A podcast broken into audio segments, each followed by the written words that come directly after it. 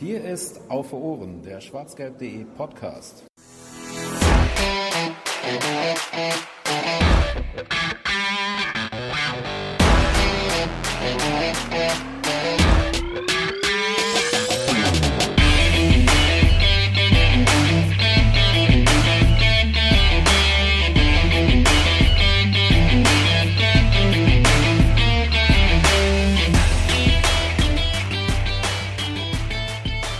Bundesliga-Saison 2019-2020 ist vorbei und ähm, ja, wir gratulieren dem frühesten und gleichzeitig spätesten englischen Meister, dem FC Liverpool an dieser Stelle. Herzlichen Glückwunsch.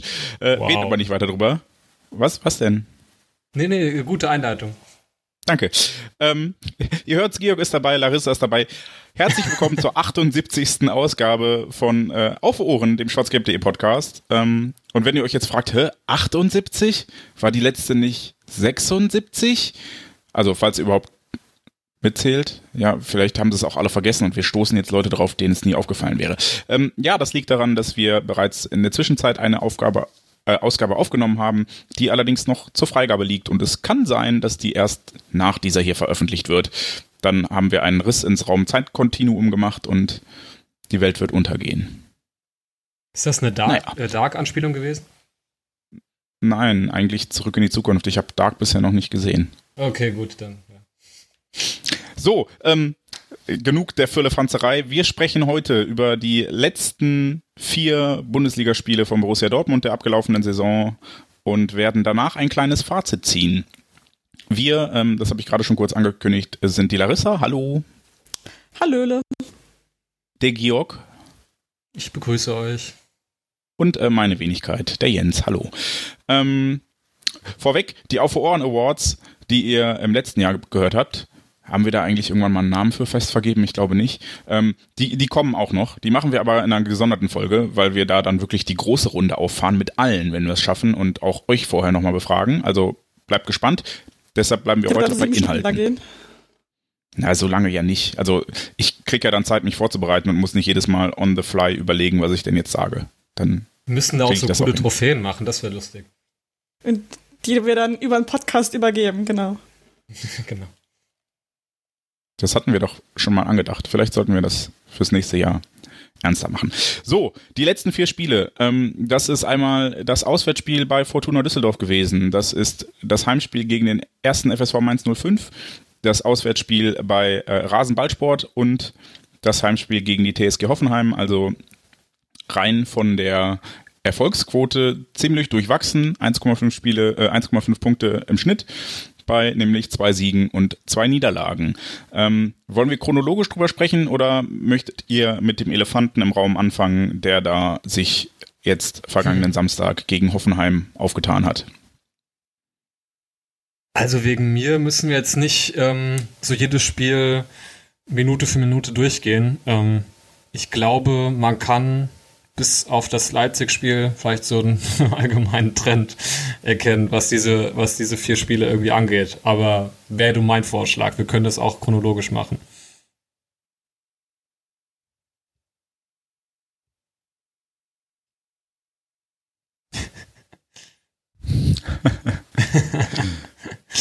Ja, wobei das Leipzig-Spiel, dann fangen wir doch damit einfach an, weil das die Ausnahme aus dieser Regel ist, die wir da vielleicht erkannt haben.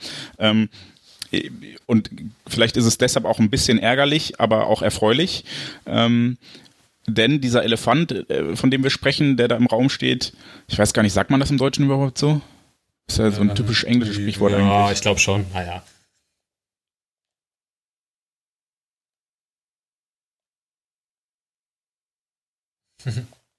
ähm, Jedenfalls sprechen wir davon, dass die Mannschaft äh, seit dem Spiel gegen den FC Bayern nicht mehr ganz so motiviert scheint.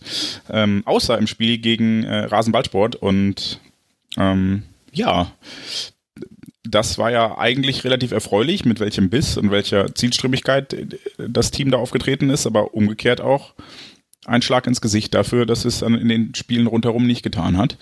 Ähm, sonst gegen Leipzig eigentlich, ich, ich erinnere mich kaum noch dran es war, es war relativ ereignislos, das Spiel, außer dass wir gewonnen haben, oder?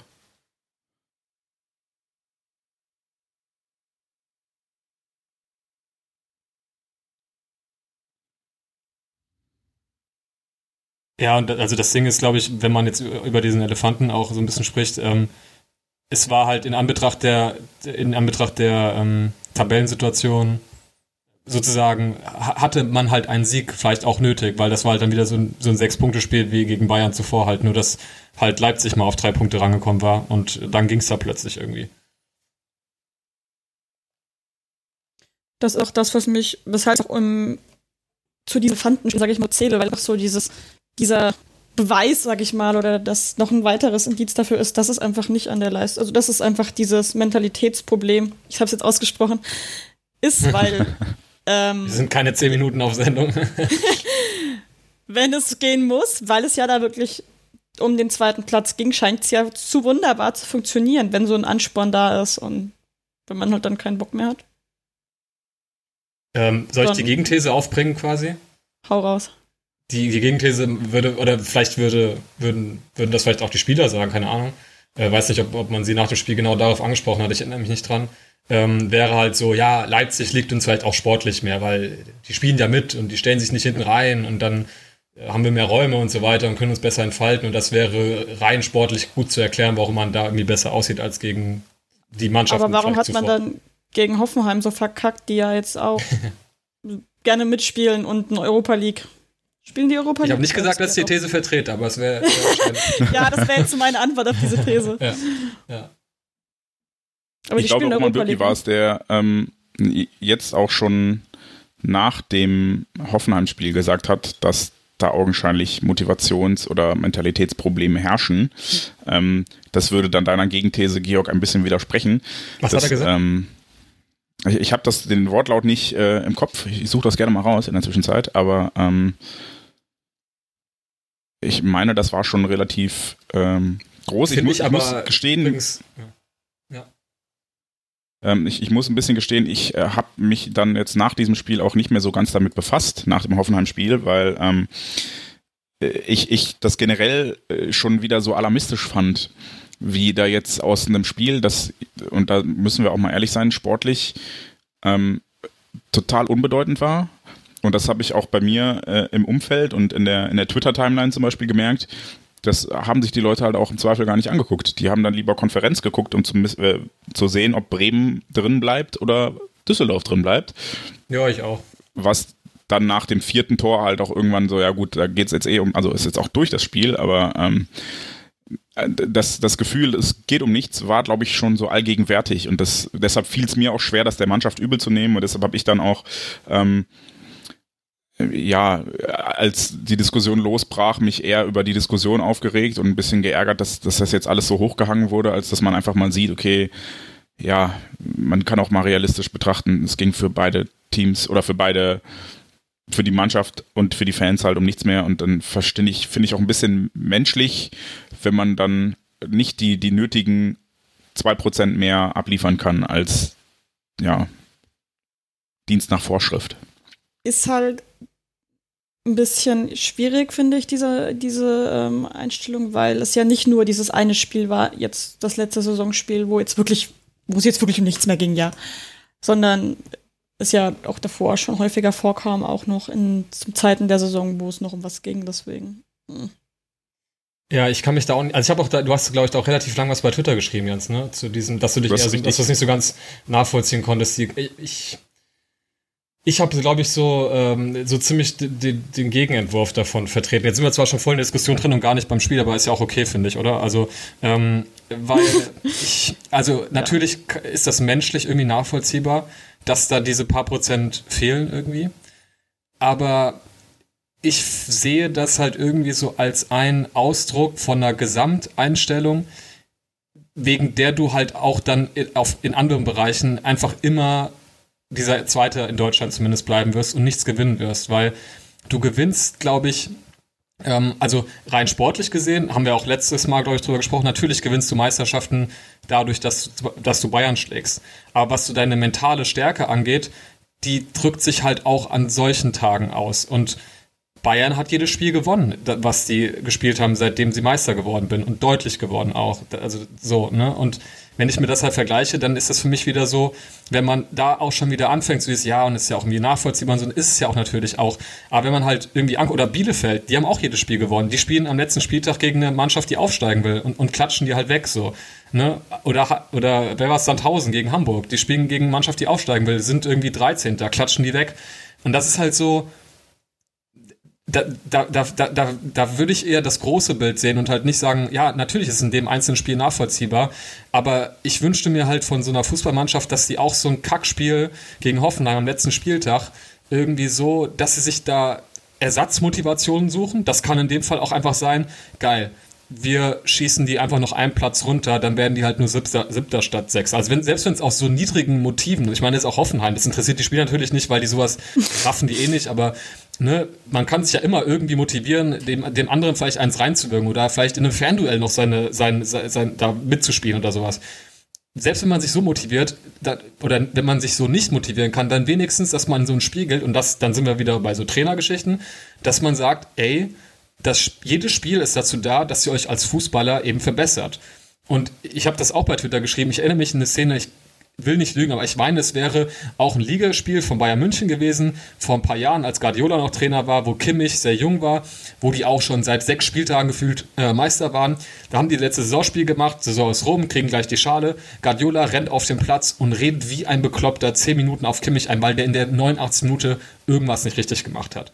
Das ist natürlich auf der einen Seite irgendwie so ein bisschen befremdlich und man würde, und viele würden sich wahrscheinlich herrlich drüber aufregen, weil man die sowieso nicht mag, die Bayern und Guardiola und Kimmich und weiß ich nicht was. Ich finde das geil, weil ich denke mir halt so, ja, weil der geht in so ein Spiel, wo es um nichts mehr geht, rein und denkt halt, okay, das ist wieder eine Gelegenheit, besser zu werden, irgendwas zu lernen, irgendwas, irgendwie seine Fähigkeiten als Fußballer zu verbessern. Und so kannst du halt in jedes Kackspiel reingehen mit der Einstellung, heute werden wir wieder einen Ticken besser. Und wenn du so eine Mentalität immer hast, dann bringt dir das halt auch in den großen Spielen, wo es wirklich um was geht, weiter. Aber immer so zu glauben, oder ich kann mir das vielleicht vorstellen, dass man immer so diesen Schalter umlegen kann. So, wichtiges Spiel, okay, wir sind da. Unwichtiges Spiel, scheiß drauf. Das ist dann, finde ich, eine allgemeine Einstellung, die dann auch in den großen Spielen sich zeigt, wo du einfach nicht diese mentale Stärke hast, die du vielleicht sonst hast. Und deswegen kotzt mich sowas halt an, auch wenn man es natürlich auf das einzelne Spiel bezogen irgendwie nachvollziehen kann. Aber ich sehe da größere Zusammenhänge dann, finde ich irgendwie. Ich möchte Larissa kurz das Wort erteilen, bevor ich ebenso einen Monolog rausballere wie du. Nutzt die Zeit gut. Ich, ich würde ähm, tatsächlich auch noch mal auf dieses Menschlichkeitsding von, von äh, Jens eingehen. Ähm, naja, weil es ist jetzt irgendwie, ich überlege gerade, wie ich das formuliere, ohne dass es komisch klingt. Weil im Prinzip reden wir da von Leuten auf diesem Niveau, die auch diese Ansprüche haben. Da tickst du halt nicht unbedingt wie ein Autonomalmensch auch und kannst du auch nicht, weil wenn du nicht so völlig bekloppt bist, fasst du, also kannst du in dieser Branche nicht erfolgreich sein. Das geht ja schon los in der Jugend. Da wird ja auch knallhart aussortiert und wer nicht.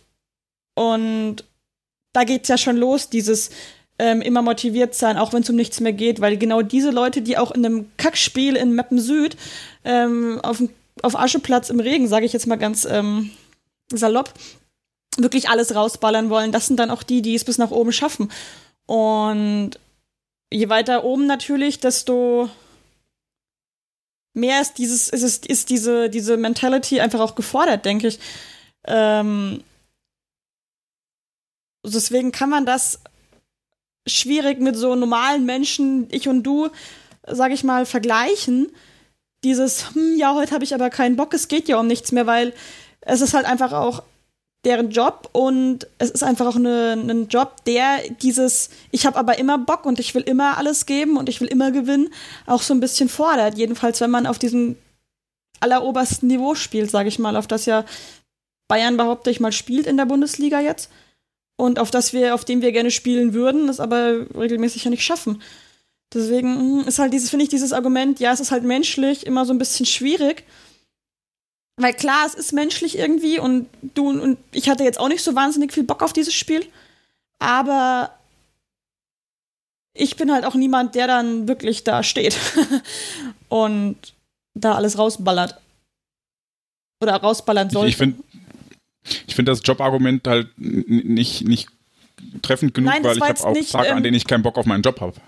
nicht ähm, Dann in dem ich Sinne von, schlecht. es ist ihr Job, also sollen die gefälligst doch arbeiten. Es war eher so gemeint, ähm, es ist ein Job, in dem diese Eigenschaft ähm, sehr wichtig ist und auch sehr äh, gefordert und gefördert wird. Und es deswegen auch, ja, ich sag mal, zu erwarten sein. Und sollte, das zumindest vielleicht könnte. nicht das Argument zieht, ähm, oder für mich nicht so zieht, dass du, ähm, wie, wie, wie Jens sagte, dass man sagt, ja, Fans hatten ja auch, also klar, natürlich hat, hat mich das nicht gejuckt, so, ne? Aber an der Stelle unterscheiden wir uns halt, weil ich muss halt nur daheim gucken oder halt nicht. Und die kriegen halt Geld dafür, da zu kicken oder halt nicht. So, das ist, also zumindest im, im Hinblick auf diesen Vergleich würde ich das schon dann zutreffend finden, zu sagen, ja, dass dann an Tagen, wo die halt nicht wollen, müssen sie halt sich dann im Zweifel als letzten inneren Antrieb halt vergegenwärtigen, dass es halt einfach eine Arbeit ist, wenn nicht schon tausend andere, andere Faktoren nicht, nicht ziehen irgendwie. Gut, dann fängt jetzt mein Monolog an. Ihr könnt, Hau falls ihr keinen Bock habt, jetzt auf die, die folgende Zeitmarkierung vorspringen. Nein. ähm, also erst, erstmal möchte ich sagen, ähm, ich habe mich, also als ich das so bei Twitter verargumentiert habe, ging es auch nicht darum zu sagen, hey, ich finde voll okay, dass die Scheiße gespielt haben und das ist, ärgert mich nicht. Oder ich finde das nachvollziehbar, sondern einfach, ähm, mich, mich hat schon wieder der Ton in der Diskussion so ein bisschen gestört, weil ich direkt wieder gedacht habe, hey, man muss, glaube ich, einfach sich damit abfinden, dass Borussia Dortmund solche Spieler haben wird. Und das kommt jetzt, jetzt kommt der entscheidendere Punkt, den ich machen möchte. Ähm, ich glaube, bei jedem Spiel alles rausholen zu wollen und wirklich bei jedem Spiel über ähm, äh, 34 Spieltage ist eine Qualität. Und eine Qualität wie äh, ein guter linker Schuss oder präzises Passspiel oder sowas. Und eine Qualität, die man im Zweifel haben muss oder eben also hat oder nicht hat als Spieler. Und ich glaube, der BVB ist auch finanziell nicht an dem Punkt, wenn wir jetzt mal den Vergleich zum FC Bayern ziehen, um sich viele Spieler mit dieser Qualität leisten zu können. Und ich, ich glaube einfach, das ist dann, also ich will jetzt gar nicht damit Michael Zorg oder wen auch immer äh, in die Pfanne hauen, zu sagen, ihr habt scheiße Kader zusammengestellt, weil es bei anderen Mannschaften ja genauso. Leipzig, Leverkusen, wie auch immer, Wolfsburg, die finanziell nicht ganz auf unserem Niveau sind, aber deutlich näher dran als die Bayern, weil zwischen uns und den Bayern liegt halt noch einmal der VfL Wolfsburg. Komplett, so kaderkostenmäßig. ähm, bei denen ist das ja auch so, dass die nicht 34 Spiele gewinnen und nicht 34 Spiele so auftreten, als würden sie gewinnen oder wollten sie gewinnen, sondern die haben auch mal zwei schlechte Spiele dabei. Und ähm, deshalb glaube ich einfach, dass dieser unbändige Wille, und das habe ich, glaube ich, nach dem, nach dem Bayern-Spiel hier schon gesagt, oder zumindest dann in privaten Gesprächen, ähm, ja, wie Thomas Müller da wirklich wie so ein angestochenes Schwein den Leuten hinterher rennt, weil er einen Ball haben will, ey, da, da habe ich hochgradigen Respekt vor. Ja, weil der, der will halt. Und dass die sich da jetzt wirklich noch auf die 100 Tore hochgepusht haben, natürlich habe ich da Respekt vor. Aber die haben halt Kaderkosten von 350 Millionen Euro und wir zahlen 200 Millionen Euro. Also die zahlen fast das Doppelte wie wir für die gleiche Anzahl an Spielern. Das ist, glaube ich, einfach eine Qualität und die ist nicht häufig. Und ich, ich hoffe, der BVB hat an der Stelle nachgebessert, als sie äh, Emre Can verpflichtet haben, als sie Erling Haaland verpflichtet haben. Und ich würde äh, auch Larissa an einer Stelle widersprechen. Ich glaube, es gibt sehr viele Fußballer, die ähm, das gar nicht haben müssen, dieses ich möchte immer besser werden. Also wenn ich an, an Usman Dembele denke, der ähm, wahrscheinlich den ganzen Tag nichts gemacht hat als Playstation spielen und McDonalds fressen und trotzdem so ein begnadet guter Fußballer war, dass wir den für 140 Millionen Euro nach Barcelona verkaufen konnten, dann muss der halt nicht jeden Tag Gut, das sind 120 dann- Prozent geben. Aber auch so absolute Ausnahmeerscheinungen. Ja, genau. Also wie viel Ja, gibt's Auch noch? der ich hat glaube- immer Bock auf Fußball. Das ist ja auch, der hat ja, der, der ist jetzt nicht Ja. so dieser Ehrgeizige vielleicht, aber der hat immer Bock zu zocken. Und das ist auch noch wichtig. Also Ja, das ist, auch eine, richtig. ist halt eine andere Art von Eigenschaft, sag ich mal. Ich muss aber noch mal gerade auf diese Diskussionskultur eingehen, die du gerade angesprochen hast, weil mich regt die auch unglaublich auf. So dieses, äh, das ist so immer, wenn irgendwas passiert, also jetzt oft sportlich gesehen, so ist das gefühlt, bei mir kommt das so an. Ich weiß nicht, ob ihr das auch so seht, aber du hast dann so die ersten ein, zwei Tage ist ähm, Armageddon angesagt gefühlt. Der Verein könnte sich quasi abmelden. Alles ist furchtbar. Dann stellt man fest, ah nee, so schlimm ist es ja gar nicht. Und damit hat es sich dann irgendwie gefühlt. So Ja, kommt das irgendwie ja. bei mir sehr oft an. Ist schon eine krasse, ja, aber das. Das nervt mich Ist tierisch. vielleicht auch ein gesamtgesellschaftliches Phänomen insgesamt ja, genau. aktuell. Also, ja, das stimmt. Jo. Warst du schon fertig, Jens? Oder? Ähm, ich, ich überlege gerade. Okay, weil sonst, ich hätte nur so einen Punkt, da, also das sagt ja Volker, glaube ich, auch immer sehr gerne, dass, ähm, und das stimmt natürlich auch, dass es zum Stück weit eine Qualität ist, die, die auch in barem Geld zu messen ist und wo, wo man wirklich, ähm, ja, äh, ja, auch die entsprechenden Möglichkeiten braucht, um sich diese Qualität auch einzukaufen. Aber dann hast du auf der einen Seite natürlich auch Spieler, die, die werden in der eigenen Jugend irgendwie oder mit, sehr jungen Jahren da reingeholt und die verkörpern das. Ich meine, Thomas Müller mussten die nicht für 100 Millionen irgendwo einkaufen. Der hat das halt, also ne, natürlich bezahlen die den jetzt für, für entsprechendes Geld.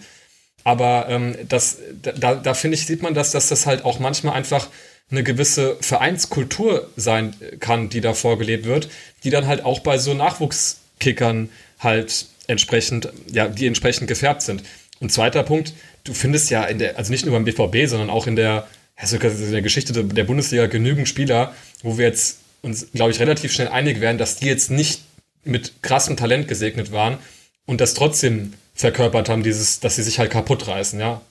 Und ich will jetzt nicht irgendwie sowas, so Beispiel wie Kevin Großkreuz bemühen oder so, aber ne, so, aber da muss man, es ist ja nicht zwangsläufig so, dass das nur sozusagen die, die Cristiano Ronaldos dieser Welt sind oder die Arjen Robbins oder so, die, die diese Eigenschaft mitbringen. Und wenn man halt denkst, dass, oder siehst, dass es halt auch Spieler mitbringen, die jetzt vielleicht nicht die geilsten Kicker sind, dann, dann also ne, dann würde ich zumindest, dann, dann gibt es sicherlich Spieler, wo du diese Qualität mit barem Geld bezahlst, aber ich glaube, das kannst du zum, ein Stück weit halt auch vorleben und irgendwie als Vereinskultur etablieren.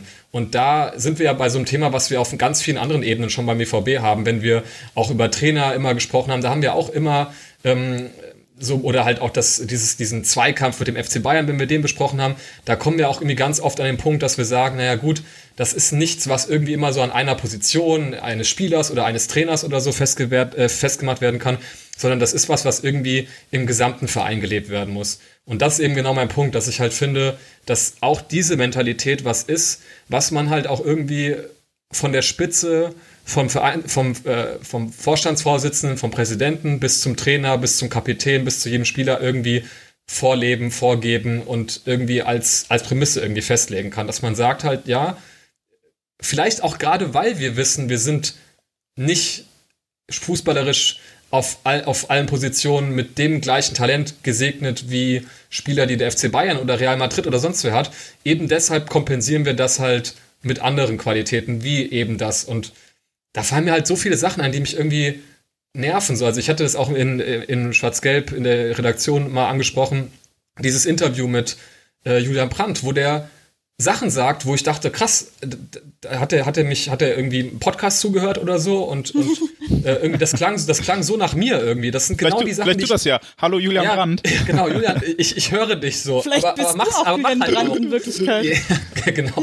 Nee, aber der hatte dann auch gesagt, so, äh, so Mentalitätsthemen äh, angesprochen und hat dann äh, auch sowas gesagt wie, naja gut, äh, wir haben da mit, mit äh, Emre Can und, und Erling Haaland da dazu, äh, welche dazu bekommen, die auf dem Level schon was schon gut was vorleben, ja, und die da echt vorangehen und die du ja, im Fall von Haaland ja fast bremsen musst teilweise, weil die halt so motiviert sind.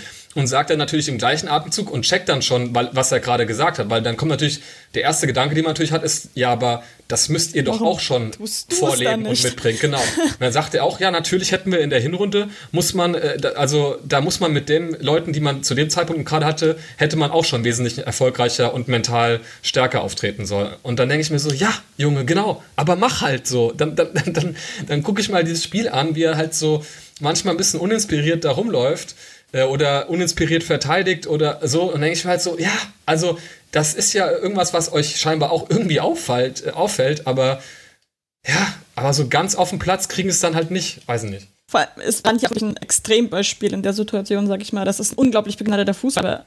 Er hat halt auch nicht was Ja, Ausfälle, voll, wo du dir denkst, wie geht das? Ich muss da immer an dieses Und eine Video aus der Leverkusener Zeit von ihm denken, wo er nach dem Standard einfach nichts tut. Nach dem gegnerischen Standard. da, da, da muss ich, äh, daran muss ich immer denken, wenn ich Brand sehe. Ich halte ihn für einen wahnsinnig begnadeten Fußballer, aber ich habe immer dieses Video im Kopf, wo er einfach nur dasteht und nichts tut.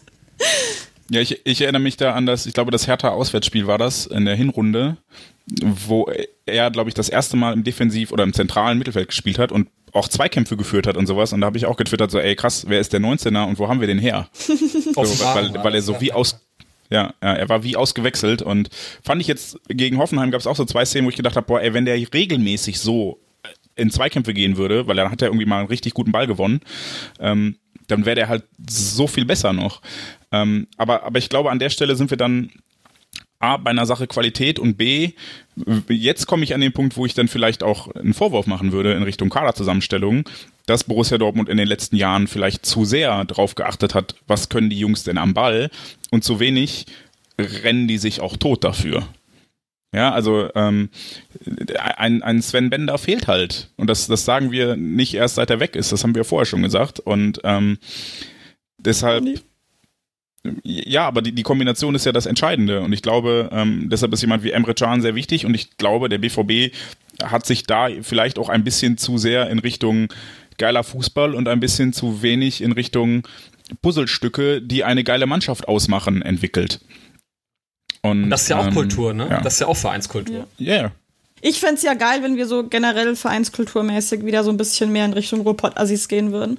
Die sind so, irgendwie gefallen wir uns sehr gut in dieser Rolle, wir spielen so tollen Fußball, wir sind gar nicht so assi wie andere aus dem Robot und so. Und irgendwie, ich finde find das aber cool. So den Leuten auf den Sack gehen, die Leute nerven, auch den, den Gegner richtig dem Gegner richtig auf den Keks gehen, dem Gegner dafür sorgen, dass der Gegner sich richtig unwohl fühlt. Das fände ich geil, wenn es das wieder mehr geben würde. Ja, und, und was mich irritiert nur, ah, ist, so ähm, ich meine, äh, ich bin der Letzte, der irgendwie sagt, was mich mega annervt, ist so dieses, wir brauchen einen Arschloch-Typ. So, ja, nee, ich brauche keinen Stefan Effenberg oder so beim BVB, ne? Darum geht's gar nicht. Aber das zeigt aber auch so ein bisschen, Nein. dass diese Diskussion so verwechselt wird, ne? Dass man sagt, wenn, wenn man über Spieler redet, die halt irgendwie einfach mental stark auftreten und irgendwie mal, ja, diese Qualität mitbringen, dass man gleich diesen Reflex hat bei uns, äh, wenn du mit BVB-Fans drüber quatscht, dass man gleich diesen Reflex hat zu, zu denken, dass man jetzt den, den letzten Vollidioten dann da holen muss. Ne? Das muss ja, das, also, ne, und, und dass man auch dazu neigt, bei anderen Vereinen diese Spieler, also warum hassen denn alle Kimmichs und Müller? Natürlich, weil die immer halt gegen uns so sind. Das ist ja klar, dass man die dann irgendwie auch gerne hasst, so. Aber ganz im Ernst, ich würde gerne einen von denen bei uns haben. Der, der soll natürlich dann eine, keine München-DNA äh, DNA haben, sondern eine BVB-DNA. Aber dann würde ich den mit Kusshand nehmen. Und das zeigt irgendwie, dass man auch schon dazu neigt, diese Qualitäten irgendwie so ja, irgendwie als was Negatives anzusehen, anstatt sich einfach das irgendwie geil zu finden, dass Leute so mental ticken und immer weiter wollen und so. Und ich meine, es ist ja auch, wir, wir reden über die Kloppzeit und dann frage ich mich, warum uns an, es an der Stelle manchmal wir uns so schwer tun, uns in der Hinsicht an die Klopp-Zeit zurückzunehmen, weil das genau haben wir doch damals verkörpert. Und warum, wir reden über, über Klopp und sind total nostalgisch an, in Situationen oder Momenten, wo ich es selbst voll nervig finde. Und da, wenn es um was geht, was uns als Verein oder als Fußballmannschaft wirklich weiterbringen würde, da tun wir so, als ob die Diskussion irgendwie total fehl am Platze ist, wenn wir da auf, sage ich mal, Kloppsche äh, Qualitäten irgendwie mal wieder äh, zurückgreifen würden. So, das passt irgendwie für mich gar nicht zusammen. Das war, wobei ich habe es schon ruiniert am Anfang, keine Sorge, es war nicht der Moment, in dem Jürgen Klopp nee, nee, erwähnt nee, wurde in dieser Ausgabe. das habe ich schon ganz am Anfang gemacht. In der Einleitung, ähm, ja.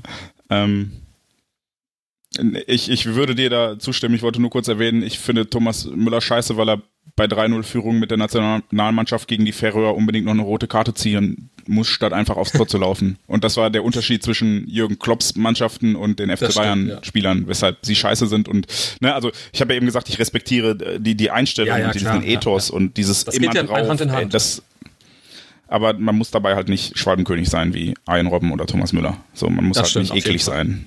Unbedingt. Deshalb Moneybender, Fußballgott. Ähm, ja, aber äh, sonst würde ich dir ja vollkommen zustimmen. Und ich glaube halt, das, das ist dann die Qualität, die uns fehlt. Und da haben wir vielleicht zu wenig Fokus drauf gelegt, weil wir dann in den letzten Jahren auch nicht die Trainer hatten, die das gefordert oder gefördert haben. Ähm, Und auch aktuell da ist vielleicht haben, Matthias. Wenn man ehrlich ist. Nee, wahrscheinlich nicht. Ich glaube auch, dass äh, Erling Haaland nur spielt, weil äh, Paco Alcázar verkauft wurde. Sonst würde Paco Alcázar spielen. ähm, Oder verletzt irgendwo ja, sitzt.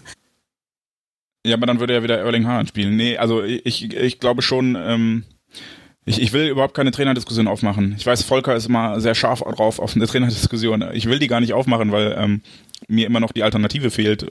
Aber ähm, ich glaube, auch das ist etwas und deshalb finde ich Mentalitätsproblem immer schwierig. Ich glaube, es hat sich ein bisschen offenbart, dass es auch Mentalität ist, dass es auch so eine innere Gier ist, die den Spielern fehlt. Und ich sage dann, das ist eine Qualität. Und ich glaube, wir müssen uns als Borussia Dortmund vielleicht auch damit abfinden, diese Qualität nicht zu haben aktuell und sollten dann unsere Ansprüche dahingehend anpassen, dass wir halt nicht uns mit dem FC Bayern vergleichen, sondern ja, gucken, was äh, wir äh, zu leisten imstande sind. Und ich glaube, wenn wir diese Schwankungen sehen zwischen ähm, wow, großartig, genial, beste Mannschaft der Welt und hey, die haben überhaupt keinen Bock gegen Mainz, dann ist das, glaube ich, immer noch das realistische Abbild unserer Mannschaft und unserer Leistungsfähigkeit, weil ich glaube, wir haben nicht die Qualität, um über 34 Spiele Top-Leistungen abzuliefern.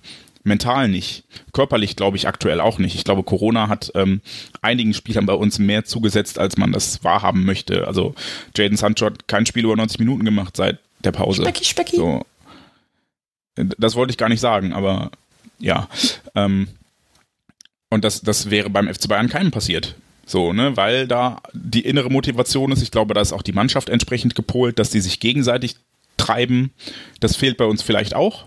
Ja, und ähm, deshalb glaube ich schon, dass das eine Mentalität ist und das andere Qualität. Und Qualität im Sinne von mentaler Stärke. Also gar nicht, die haben keinen Bock. Das möchte ich dir, also kein Profisportler hat Bock zu verlieren. Kein Profisportler verliert gerne. So, das machen die nicht, weil sie keine Lust haben. Aber sie sind dann nicht in der Lage, ihre volle Leistungsfähigkeit abzurufen. Und ich glaube, beim BVB ergibt sich durch diese Schwankungen dann das realistische Leistungsbild. Zu, also was, dass das dieser Kader einfach die Qualität dafür hat, an guten Tagen sehr, sehr gut zu sein und an schlechten Tagen sehr, sehr schlecht. Und das ist halt etwas, wo der FC Bayern uns auch aus finanziellen Gründen einfach noch voraus ist. Die sind halt selbst an schlechten Tagen so gut, dass sie trotzdem noch gewinnen, weil sie keine Ahnung, gierig sind oder was auch immer. Und ich glaube, da muss man, ähm, das wäre so der eine Punkt, wo ich sage, da sollte man mittelfristig was tun. Ich glaube, in diesem Sommer wird es nicht passieren. Da bin ich dann realistisch, ähm, weil auch finanziell die Situation nicht ganz so gut aussieht. Wir können das ja nochmal kurz aufnehmen. Der BVB hat gestern verkündet, dass er das Geschäftsjahr mit 45 Millionen Euro Verlust abschließen wird. Ähm, ich glaube, heute hat Aki Watzke dann noch gesagt, dass das jetzt nicht dramatisch ist und dass der BVB äh, gesund ist und sicher aufgestellt ist für die nächsten zwei bis drei Jahre. Aber dass man natürlich jetzt gucken muss, wo man Geld einsparen kann. Und äh, in dem Zuge wurde auch nochmal betont, dass die Spieler ähm, bis Ende des Kalenderjahres auf 10% Gehalt verzichten. Ähm, und dass sie zeitweise sogar auf 20% Gehalt verzichtet haben. Ähm, also glaube ich schon, dass ich weiß nicht mehr, wo mein Satz anfing, aber ähm, ich, genau, ich glaube, im Sommer ändert sich nichts daran. Ich glaube nicht, dass wir jetzt im Sommer irgendeinen kaufen werden, der ähm, da groß Dinge vorlebt und der groß für eine Kultur sorgt. Und da würde ich dir, Georg, voll und ganz zustimmen. Das muss dann halt auch von, von außen an die Spieler herangetragen werden. Und da muss man ähm, einem Jaden Sancho halt auch sagen, yo Junge, Fortnite-Update ist schön und gut, aber du musst halt morgen Fußball spielen und nicht die ganze Nacht Das war das Lustigste aller Zeiten, ein Tweet ja. dazu. Gab's wirklich ein Update? Verdammt. Ich, ich, wollte eigentlich nur einen dummen Witz machen, aber es gab tatsächlich ein Update und das hat seine Leistung dann wahrscheinlich auch sehr gut erklärt.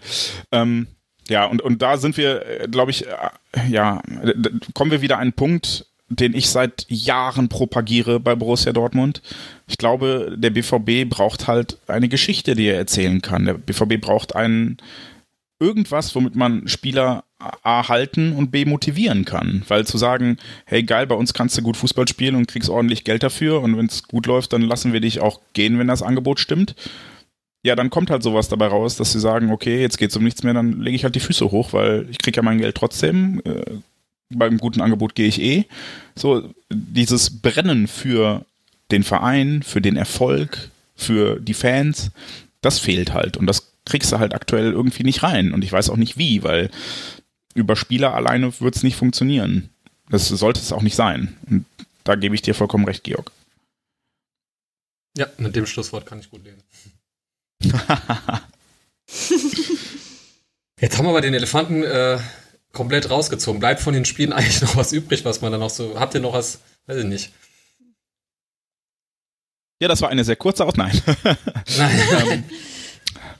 Ähm, ich, ich, ähm, ja, ich, ich fand das Fortuna-Spiel hinten raus tatsächlich relativ, ähm, also das war so ein typisches Spiel aus dieser Corona-Zeit, wo ich eigentlich keinen Bock drauf hatte. Dann habe ich es geguckt und dann hat mich, ich glaube, das war wieder irgendeine ähm, Elfmeter-Entscheidung.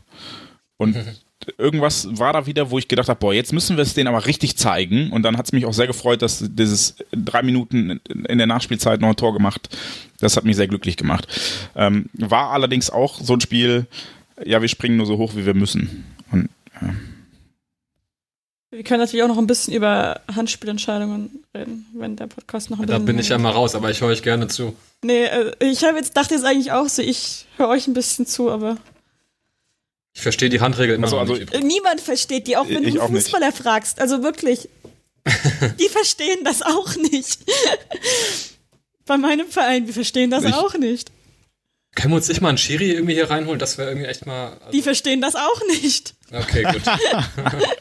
Also keine mit dem Schiri habe ich tatsächlich noch nie darüber gesprochen, aber ich kann es mir nicht vorstellen, dass das irgendjemand versteht.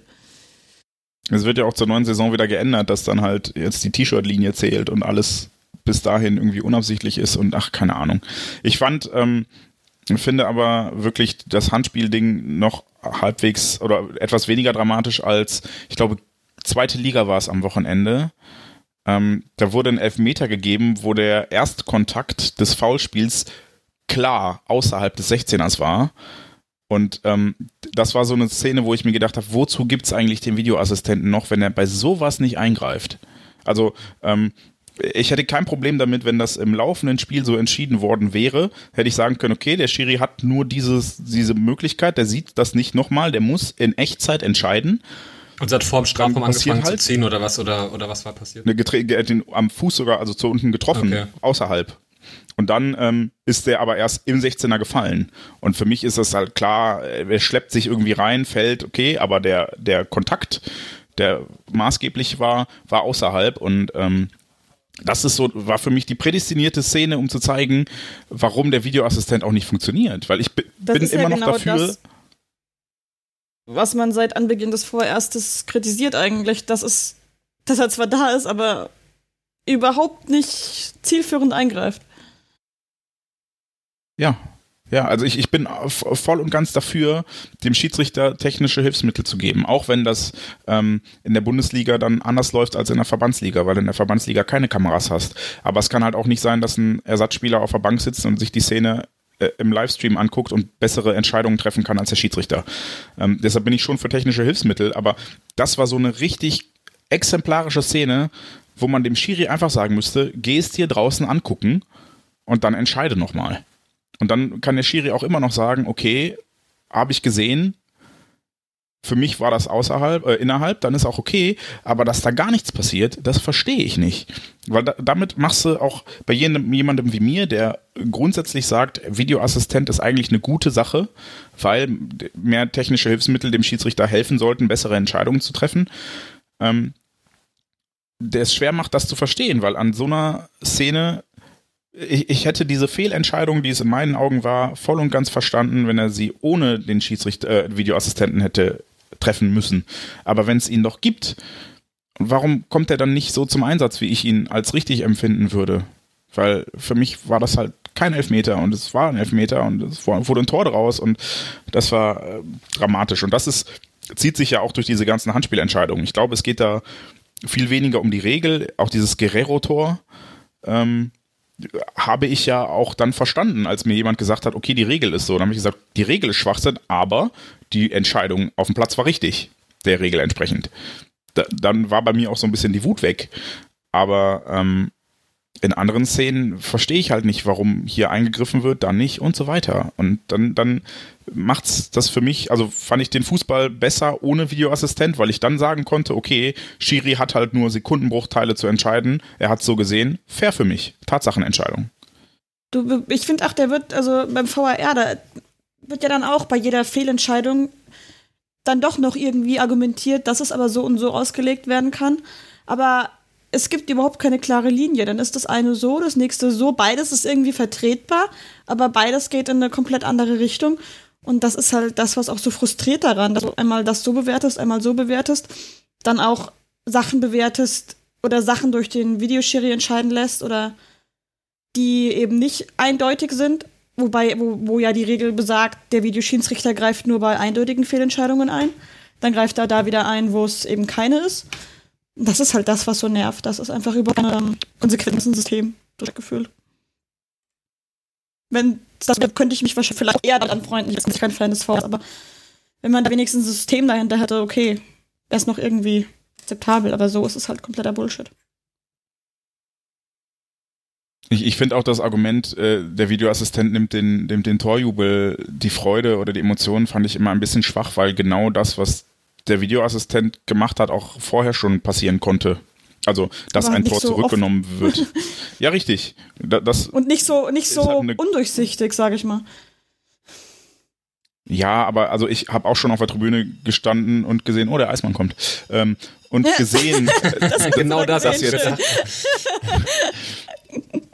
dass das Abseits ist und wusste dann, äh, ich brauche mich gar nicht äh, freuen, so und so weiter. Also ich, oder dass Tore zurückgenommen werden, das passiert halt. Äh, Ist auch vorher schon passiert. aber das ist auch, kein. dass der, der Zeitraum aber sich Problem so vergrößert hat, dass du, dass du gar nicht mehr nachvollziehen konntest, wie viel äh, Minuten vorher mal irgendwie was passiert ist, weswegen dann der, das Tor zurückgenommen wurde. Das, das hast du ja dann, da, da hast du halt mal zum Linienrichter geguckt, dann hast du gemerkt, okay, passt oder passt halt nicht so. Das war schon, finde ich, ein kleinerer Das ist Zeitraum, über den du dir da Gedanken gemacht hast. So. Das war dann schon eher mit dem Tor, mit dem Torjubel verbunden, sage ich mal, als dass du halt dann, jede, also jetzt halt denkst, ja, okay, mal gucken, was die nächsten fünf Minuten so passiert. Ja. Gucken, was vor, vor fünf Minuten passiert ist. Viel, viel Ja, ja genau, äh, so das meine ich auch, ja, genau. Dieser Frequenz, dass das so, das ist ja eigentlich mittlerweile wird ja bei jedem zweiten Tor wirklich überprüft und dann, ja. Sagt vielleicht auch was über die Qualität der Schiedsrichterentscheidungen ohne Videoassistent aus, wenn bei jedem zweiten Tor festgestellt wird, dass der Schiedsrichter vorher irgendwas nicht entschieden hat. Wenn wir jetzt noch eine allgemeine. Schiedsrichterdebatte hier lostreten, dann sitzen wir morgen noch hier, glaube ich. Hier, sonst wären wir jetzt auch gleich fertig. Von daher haben wir wenigstens was, über das wir Wir müssen noch sprechen ein. Saisonfazit. Ah, gut, dass du uns dra äh, dran erinnerst. Habt ihr denn noch irgendwas aus den letzten vier Spielen? Ähm, ja, ich weiß nicht, wir könnten ja, aber das, da sind wir wieder so ein bisschen, ähm, das ist jetzt eher so Gossip, glaube ich, wenn wir nochmal im Zuge des Hoffenheim-Spiels über die nachfolgenden, oder gab es ja auch schon vorher bei dem Mainz-Spiel, über die damit verbundenen Debatten über, ähm, ja, Verzerrung des sportlichen Wettbewerbs und so weiter. Ich weiß nicht, also ich finde das ziemlich Gossip-mäßig. Ich muss es nicht haben, aber ich fand da alle Beteiligten, die sich dazu positioniert haben, relativ unangenehm. Also sowohl die, die jetzt Dortmund da einen großen Strick äh, drehen wollten, ähm, anstatt sich mal um ihren eigenen Scheiß zu kümmern, als auch, dass ähm, die bekannten Dortmunder Figuren dann äh, sehr äh, wie gewohnt drauf reagiert haben, wenn so ein Vorwurf kommt. Ähm, ja, also ich brauch's ehrlich gesagt nicht. Ich verstehe auch beide Seiten. Also die, die einen, die sagen, hey, hey, hättet euch schon ein bisschen mehr anstrengen können, ja, äh, hätten wir. Und ich bin halt auch als BVB-Fan einfach damit nicht glücklich, wie das Hoffenheim-Spiel gelaufen ist.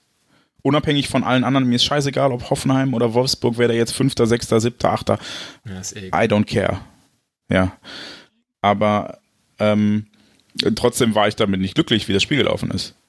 Ähm, Zweifellos. Auch einfach aus meiner Warte, aber sich dann hinzustellen und zu sagen, ja, äh, ihr habt aber hier, ihr hättet ja mal richtig spielen können, ja, ja, hättest halt deine Punkte auch selber holen können. Und da fand ich, ich finde Watzkes äh, Reaktion darauf nicht souverän. Ähm, äh, und ich würde vielleicht auch ein bisschen mehr Kritik zulassen an der Stelle und nicht nur zurückschießen im Sinne von, ja, da müssten wir tatsächlich einfach besser auftreten und da sollten wir uns nicht so Man kann das ja gut wegmoderieren, ne? Ja, und also ich, ich fand es halt bei Watzke jetzt nicht gut wegmoderiert, weil ich fand halt, das war so, Ja, genau, ja. ja, ja. ja, ihr seid selber Ja. schuld. Sonst ich, ich hätte mir ein bisschen sagen. mehr gewünscht. Ja, ich hätte, ich hätte mir aber die Kombination gewünscht aus, ihr seid, also wenn ihr selber 4-0 verliert, solltet ihr nicht den Mund aufmachen, fand ich legitim, aber man hätte trotzdem sagen können, ja, und wir Wir sind hätten unzufrieden. Ja. aber auch nicht. Genau, ne? Also Genau, wir, ja. das war nicht, nicht astrein von uns, wir hätten da mit mehr Ernsthaftigkeit in das Spiel gehen sollen oder irgendwie sowas. Das fände ich schon Ja, so legitim, hattest weil du, sonst so hattest du halt, ja.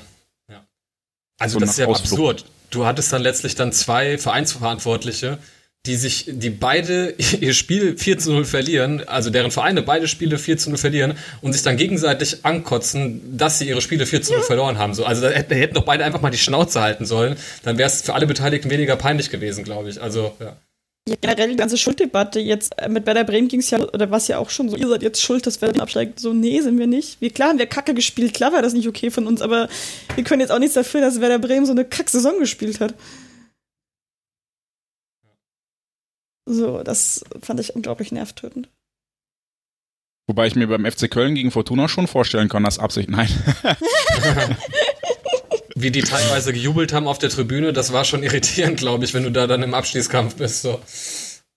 Ja gut, Köln war ja durch, denen ist das ja egal. Ja, ja, aber das ist halt schon, also das ist, das sieht halt einfach scheiße aus dann irgendwie so. Das finde ich aber sowas finde ich dann wieder lustig, muss ich zugeben. War ja in der zweiten Liga mit Nürnberg und Fürth jetzt auch, ne? Ja, stimmt. Ich, ich glaube ganz ehrlich, in so einer Situation, wenn du auf der Tribüne sitzt und neben dir rasten halt alle aus, dann würde mir auch so ein Schmunzeln über die Lippen huschen. Ja, klar, Nicht, weil ich denke, menschlich. geil, sondern weil du halt auch so ein bisschen Empathie hast und Ja. dich mit denen freust, weil du denkst, boah, krass, wie geil das für die ist, wenn die jetzt hier noch und so weiter. Ne? Und dann denkst du halt auch schon so, ah, oder vielleicht gönnt man denen das auch, vielleicht kennt man die auch persönlich aus äh, vorherigen Ja, klar. Stationen oder so. Finde ich halt auch, dass direkt wieder, oh Gott, Wettbewerbsverzerrung, weil da einmal mal gelächelt hat nach einem Gegentor. Ja, Wie gesagt, es sieht halt nur dann für den, also klar, wenn du halt deinen Frust hast, verstehe ich auch, dass du dann jeden Scheiß suchst, über den du dich dann aufregen möchtest irgendwie. Ja. Das ist ja, das ist ja genauso menschlich, wie dass man sich vielleicht in einer Situation irgendwie mal, mal dass man sich mal, mal einen Schmunzel irgendwie erlaubt oder so. Ich verstehe auch die Düsseldorfer, wenn die jetzt völlig pisst sind, aber ja, das ist halt dann, wie du ja auch schon sagst. Das gehört einfach dazu.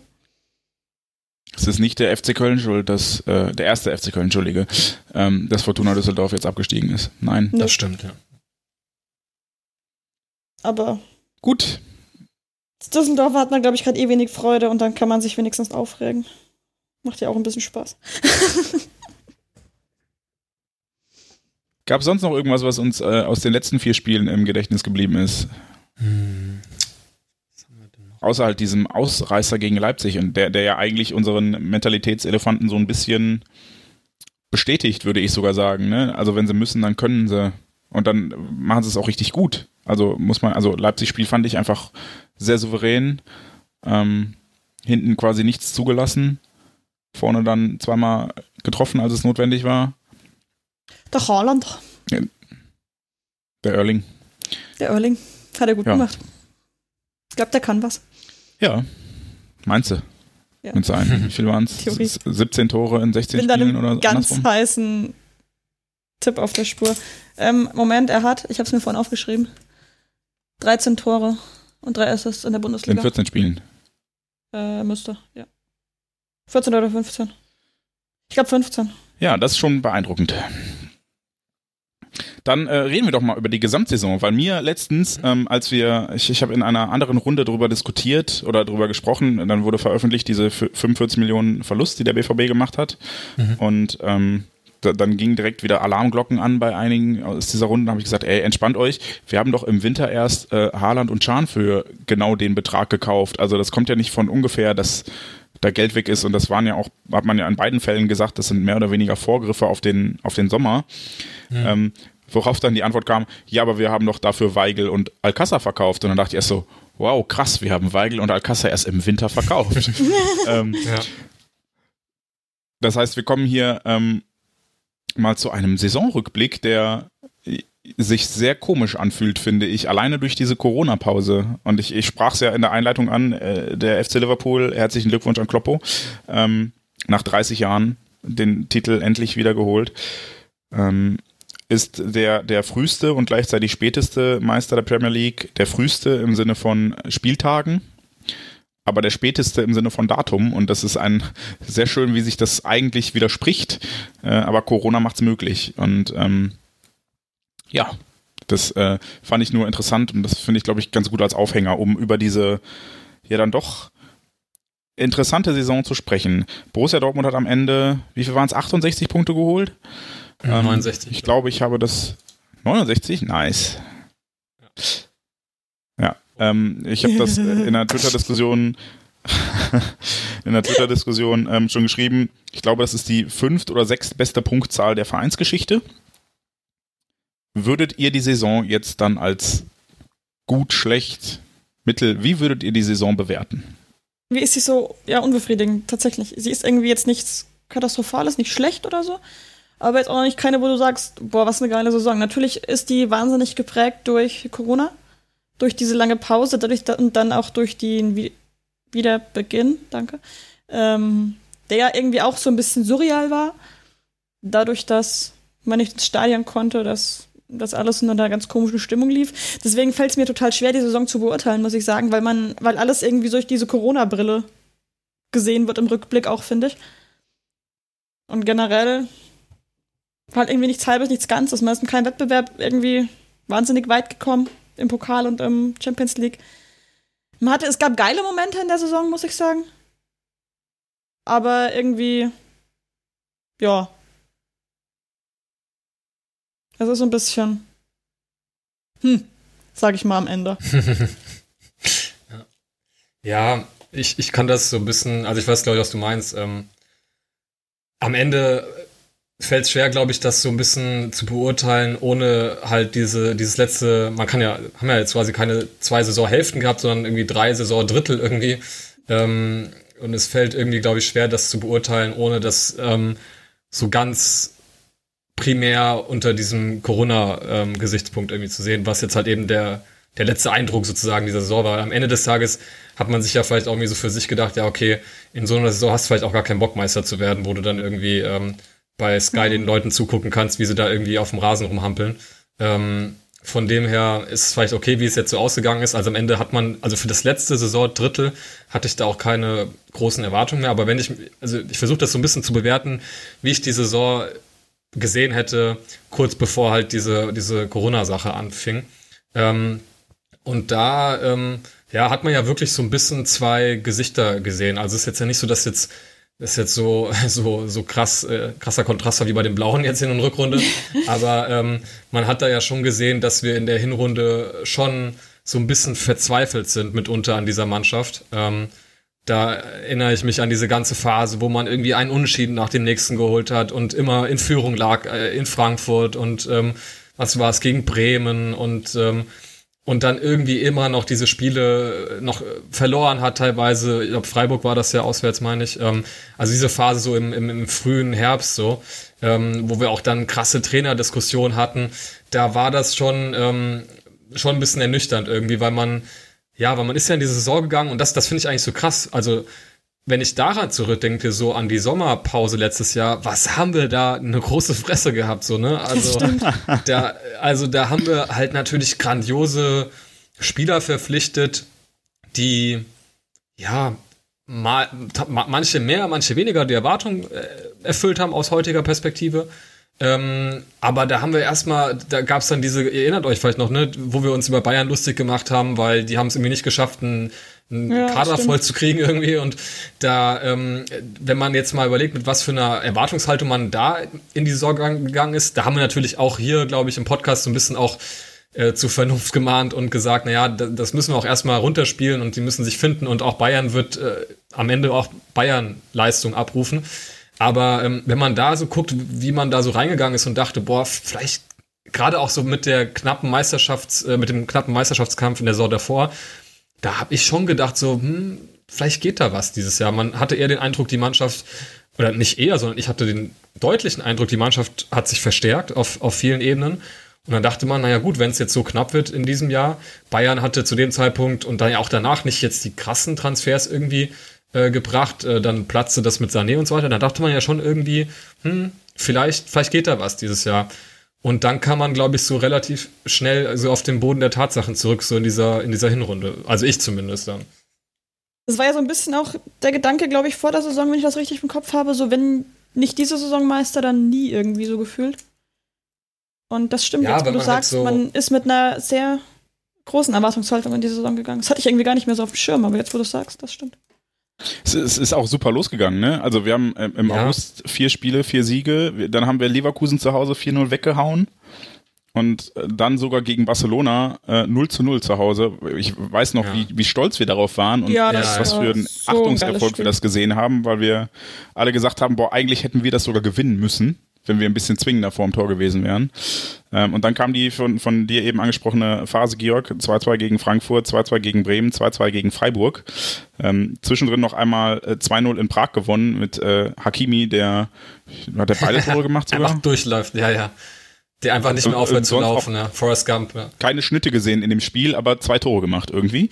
Ähm, ja, und ähm, Wobei ich sagen muss, ähm, das klingt so, als ob man so, so besserwisserisch, aber ich muss sagen, auch in dieser Phase ganz zu Beginn der Saison, wo wir erstmal ganz gute Leistung abgerufen haben. Das hat sich so ein bisschen angefühlt wie die erste Zeit unter Bosch, wo man irgendwie auch krasse Spiele abgeliefert hat, aber immer so Ach, ich habe übrigens, übrigens Quatsch erzählt. Wir haben ja gegen Union verloren, sehe ich gerade. Ich Idiot. Stimmt, das erste gleich direkt am Anfang, ne? Oder war das, das erste Spiel oder das zweite? Ja. Das dritte. Das, erste, das dritte. Das dritte, okay. Ja. Nee, aber ich da hatte man schon Kopf, irgendwie so den Eindruck. später war deswegen. Ja, aber ich, ich, ich, das fand ich so ein bisschen wie bei Bosch, wo man selbst in, in diesen Spielen, die man gewonnen hat, so dachte, boah, wir haben da so ein dreckiges Geheimnis im Keller äh, in, in Gestalt unserer Defensive. ähm, und das, ähm, das klappt dann halt irgendwie ganz gut so, aber das kann uns auch noch mal äh, böse einholen irgendwie. Und so war es ja dann auch irgendwie auch dann. Ähm, ja, und wenn man dann überlegt, dass wir, glaube ich, nach dem Frankfurt-Spiel schon diese Reus-Mentalitätsdebatte hatten, dann ähm, scheint es ja so, auch wenn ich mich nicht mehr so ganz erinnern kann, wie da so die Dynamik war, schon so zu sein, als ob ähm, man auch recht früh schon ein bisschen gezweifelt hat, ob das, ob das ähm, ja von Erfolg geprägt sein wird, ob diese Saison von Erfolg geprägt, äh, geprägt sein wird. Ja. Ich glaube, es war Mentalität in dem Sinne eher, dass Reus gar nicht gesagt hat, von wegen, äh, uns fehlt Mentalität, sondern wir müssen erwachsener nee, nee, genau. sein. Im Sinne von, ähm, wir müssen halt auch mal eine knappe Führung runterspielen und uns dann nicht, äh, ja, also da, darum ging es ihm, glaube ich, damals. Da ging es gar nicht um noch mehr wollen, so wie wir das jetzt besprochen haben, ähm, sondern um Erwachsener sein. Und äh, ich glaube, die Mannschaft wurde auch erwachsener. Ähm, ich dann denke, im, im November gab es dann die Systemumstellung nach diesem, oh, dieses grandios grausame Spiel gegen Paderborn. Oh. Äh, 0-3 zur Halbzeit gegen den SC Paderborn, der dann jetzt als äh, letzter abgestiegen ist. Ähm, das, das war wirklich ein Spiel. Ich erinnere mich noch, wie ich im Podcast danach gesagt habe, ich hätte mir fast gewünscht, dass sie es verlieren, damit es richtig knallt. Und so jetzt sind sie fast noch mit einem blauen Auge davon gekommen, was ich mir nicht gewünscht hätte. Ähm, dann in Barcelona äh, auch noch verloren mit einer Blass. Leistung, die ja, wo, wo Sancho nicht von Anfang an spielen durfte aus irgendeinem Grund und dann hinterher noch ein Tor macht. Ähm, da, da passt da auch alles zusammen. Da hättest du auch relativ früh in Führung gehen können, aber. War der dann nicht irgendwie wieder beim Friseur oder so? Ja, ich weiß es nicht. Ja. Ja, und dann ähm, gegen Hertha dieses Spiel, von dem ich eben schon sprach, in dem äh, Julian Brandt plötzlich im zentralen Mittelfeld Zweikämpfe führte und gewann, ähm, das auch nicht, nicht glänzend war, aber es war erkämpft. Es war erarbeitet, diese, dieser Auswärtssieg und ähm, zu zehnt auch, ne? Das, genau. Ähm, das war so ein bisschen die Trendwende, denn danach bis zur Winterpause ähm, kein Spiel mehr verloren, auch nur noch ein Unentschieden gegen Leipzig, dieses Regenspiel mit oh den zwei Fehlern von Birki. Ähm, also äh, seitdem ging es dann auch bergauf und es wurde stabiler, wenn man das nochmal so rekapituliert. Und dann ähm, kam die Winterpause mit den Verpflichtungen von Chan und Haaland für Alcázar und Weigel. Ähm, ich weiß noch, wie wir darüber diskutiert haben, ob Chan jetzt wirklich ein Gewinn ist oder nicht ob man nicht einfach hätte Weigel behalten können, weil wir auch bei Weigel äh, recht überzeugt waren, der in der Innenverteidigung sehr gute Spiele gemacht hat, auch in der Hinrunde. Ja. Ähm, mit einem äh, Sagadu, der plötzlich doch wieder eine Rolle spielte und was für eine. Ja. ja. Das war schon, schon stark. Und dann ging die ähm, Rückrunde auch sehr gut los. Im Februar acht Spiele, nein, sieben Spiele und bis auf das Leverkusen-Spiel. Nee, ach, Le Bremen auch noch, Pokal, stimmt, jo. Oh ja, das Oha. war noch der Dämpfer. Oh, das war richtig schlimm. Es war Marco Reus halt, also, eigentlich seitdem verletzt? Ja. Ja, ich habe es letztens mal recherchiert, ja. Du warst halt irgendwie, es war, auch wenn es sehr geile Momente gab oder auch sehr geile Abschnitte gab, irgendwie zu 100 Prozent, dass du jetzt sagst, boah, jetzt läuft's richtig, war irgendwie nie. Also du hattest unglaublich geile Spiele, du hattest unglaublich gute Phasen, aber irgendwie war immer so ein bisschen im Hinterkopf oder also irgendwie so um die Ecke hat's gelugt, dass es jetzt wieder abwärts geht. Wobei eigentlich, eigentlich lief es ja echt gut bis zu dem Paris-Rückspiel und dann zur Corona-Pause. Weil da waren wirklich sechs Spiele in Folge gewonnen, unter anderem gegen Paris. Das sind nur fünf. Ich kann nicht zählen. Es tut mir leid. Ich habe schon so viele falsche Zahlen gesagt heute. Tut mir leid. Deswegen auch 78. Oder ich bitte um Entschuldigung. Ja, heute ist alles, alles mit Zahlen ist heute ein bisschen komisch in dieser Ausgabe von Auf Ohren. Ja, ich weiß aber, was Larissa meint, glaube ich, weil auch wenn man längere Phasen hatte, wo, wo man wirklich dann nur noch gewonnen hat, man hat immer noch so diese, ja, diese kleinen Momente waren es manchmal, manchmal war es dann wie Bremen jetzt meinetwegen ganze Spiele, wo man irgendwie dachte, oh, dass diese Schwierigkeiten, die wir in der ersten Saisonhälfte gesehen haben, so ganz weg sind die jetzt auch noch nicht. Was ja aber auch, also was ich meine, das ist ja auch, hatte ja Jens auch vorhin richtigerweise gesagt, das kannst, also das ist auch wahrscheinlich nichts, das, was man, was wir erwarten können von der Mannschaft Borussia Dortmund, dass wir da, ja, mit, mit 34 Siegen durch die Saison spazieren irgendwie. Das ist ja, also, so sind wir halt nicht und das ist auch okay.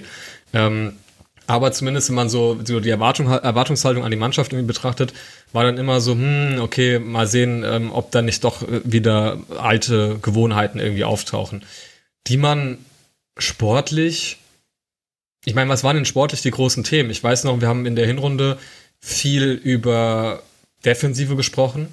Ähm, ich, also Standards war ja so ein, so ein geflügeltes Wort, Eckbälle und so. Ähm, das war ja so ein Thema.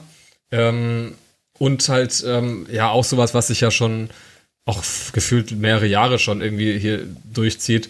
Ähm, so das Spiel gegen, gegen tiefstehende Gegner. Äh, wo wir natürlich, wir haben über Stürmer viel gesprochen. Ähm, Fanny hat viel über Stürmer gesprochen.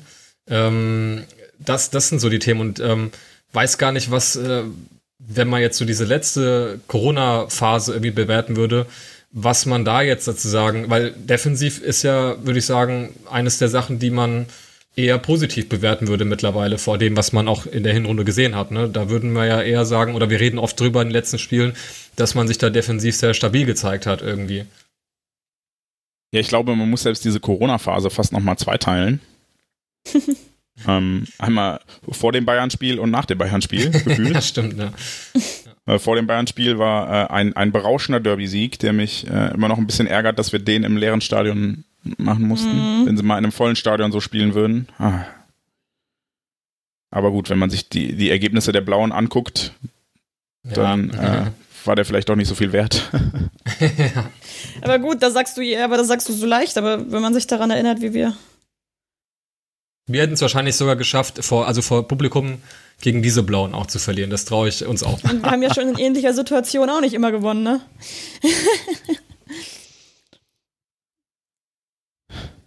Ja, und dann gegen Wolfsburg souverän gewonnen und dann kam das Bayern-Spiel, wo wir ausnahmsweise mal keine fünf Gegentore gekriegt haben. Ist das eine positive Bewertung des Bayern-Spiels? Oder? Du warst ja, aber du warst ja nicht so unzufrieden damit, wenn ich mich erinnere, ne? Also ist ja auch so, war ja auch jetzt nicht so schlecht, das Spiel. Also, also, die hatten einen genialen Moment gefühlt und wir hatten vorher die großen Chancen. Also wenn ich unzufrieden war, dann damit, wie wir am Anfang des Spiels unsere Chancen ausgespielt haben. Es war so ein bisschen wie das Champions League-Finale 2013, wo wir auch mhm. eigentlich die bessere Mannschaft waren und eigentlich musste da 2-0 führen und dann gewinnen die halt durch eine Szene am Ende. So, und so war es jetzt hier auch. Ich war nicht unzufrieden. Nee, das war okay. Es war ein Spiel auf Augenhöhe.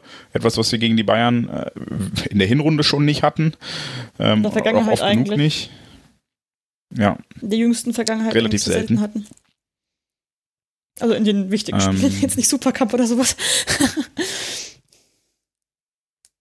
ja, da war auch keine Augenhöhe, aber dann lag es halt, weil die Bayern keinen Bock hatten, so wie wir jetzt in den letzten drei Wochen. Ja, du hast halt gemerkt, da stimme ich ja völlig zu. Nach dem Bayern-Spiel war die Luft raus, da war klar, es wird Meisterschaft, wird nichts mehr und dann war irgendwie Ende. Ja, äh, im Paderborn-Spiel war noch mal so ein bisschen Gesicht wahren. Aber ähm, auch schon das Spiel gegen Hertha und Fortuna haben wir zwar beide gewonnen, aber jetzt auch beide nicht berauschend. Und äh, gegen Mainz war dann so sehr die Luft raus, dass äh, man es leider gemerkt hat. Georg, wie, wie siehst du die Saison im Gesamtbild? Ja, also wie ich eben sagte, man hat ja, kann das ja in verschiedene Phasen aufteilen und im Endeffekt ähm, würde ich, würde ich so sagen, dass es so, so also in der, in der Schule irgendwie würde man, oder in der Uni oder so, würde man vielleicht sagen, so keine Bewertung oder so. Also es, es ist halt irgendwie so, ähm, fällt da schwer, jetzt ähm, das jetzt wirklich, ja, ohne diese, dieses große Corona-Thema zu betrachten. Ansonsten, ich meine, man ist am Ende des Tages, hat man die Erwartungen rein von der Platzierung her wohl erfüllt. Also man wollte zwar Meister werden, hat das vielleicht nicht geschafft, man erreicht halt nicht immer seine Ziele, die sehr hoch gesteckt waren, musste sich am Ende dem FC Bayern geschlagen geben, was in der Summe immer okay ist. Man muss sich natürlich dann immer die, einzelnen Saisonverläufe angucken, um dann zu bewerten, ob man das so gut oder nicht so gut akzeptieren kann. Ich kann damit, ja, vor dem Hintergrund eben genau dieser Themen, die wir ganz am Anfang besprochen haben, kann da in der Summe nicht so mega gut mit leben, aber natürlich ist es am Ende des Tages was, was von der Platzierung her passt. Ähm, was nicht, also ist es auch okay, in der Champions League gegen Paris rauszufliegen, wenngleich man sagen muss, naja, das Rückspiel, und dann fängt es ja schon an, ne, Rückspiel auch schon unter komischen Bedingungen. Irgendwie total komisches Spiel, kann ich bis heute nicht so richtig einordnen, muss ich gestehen.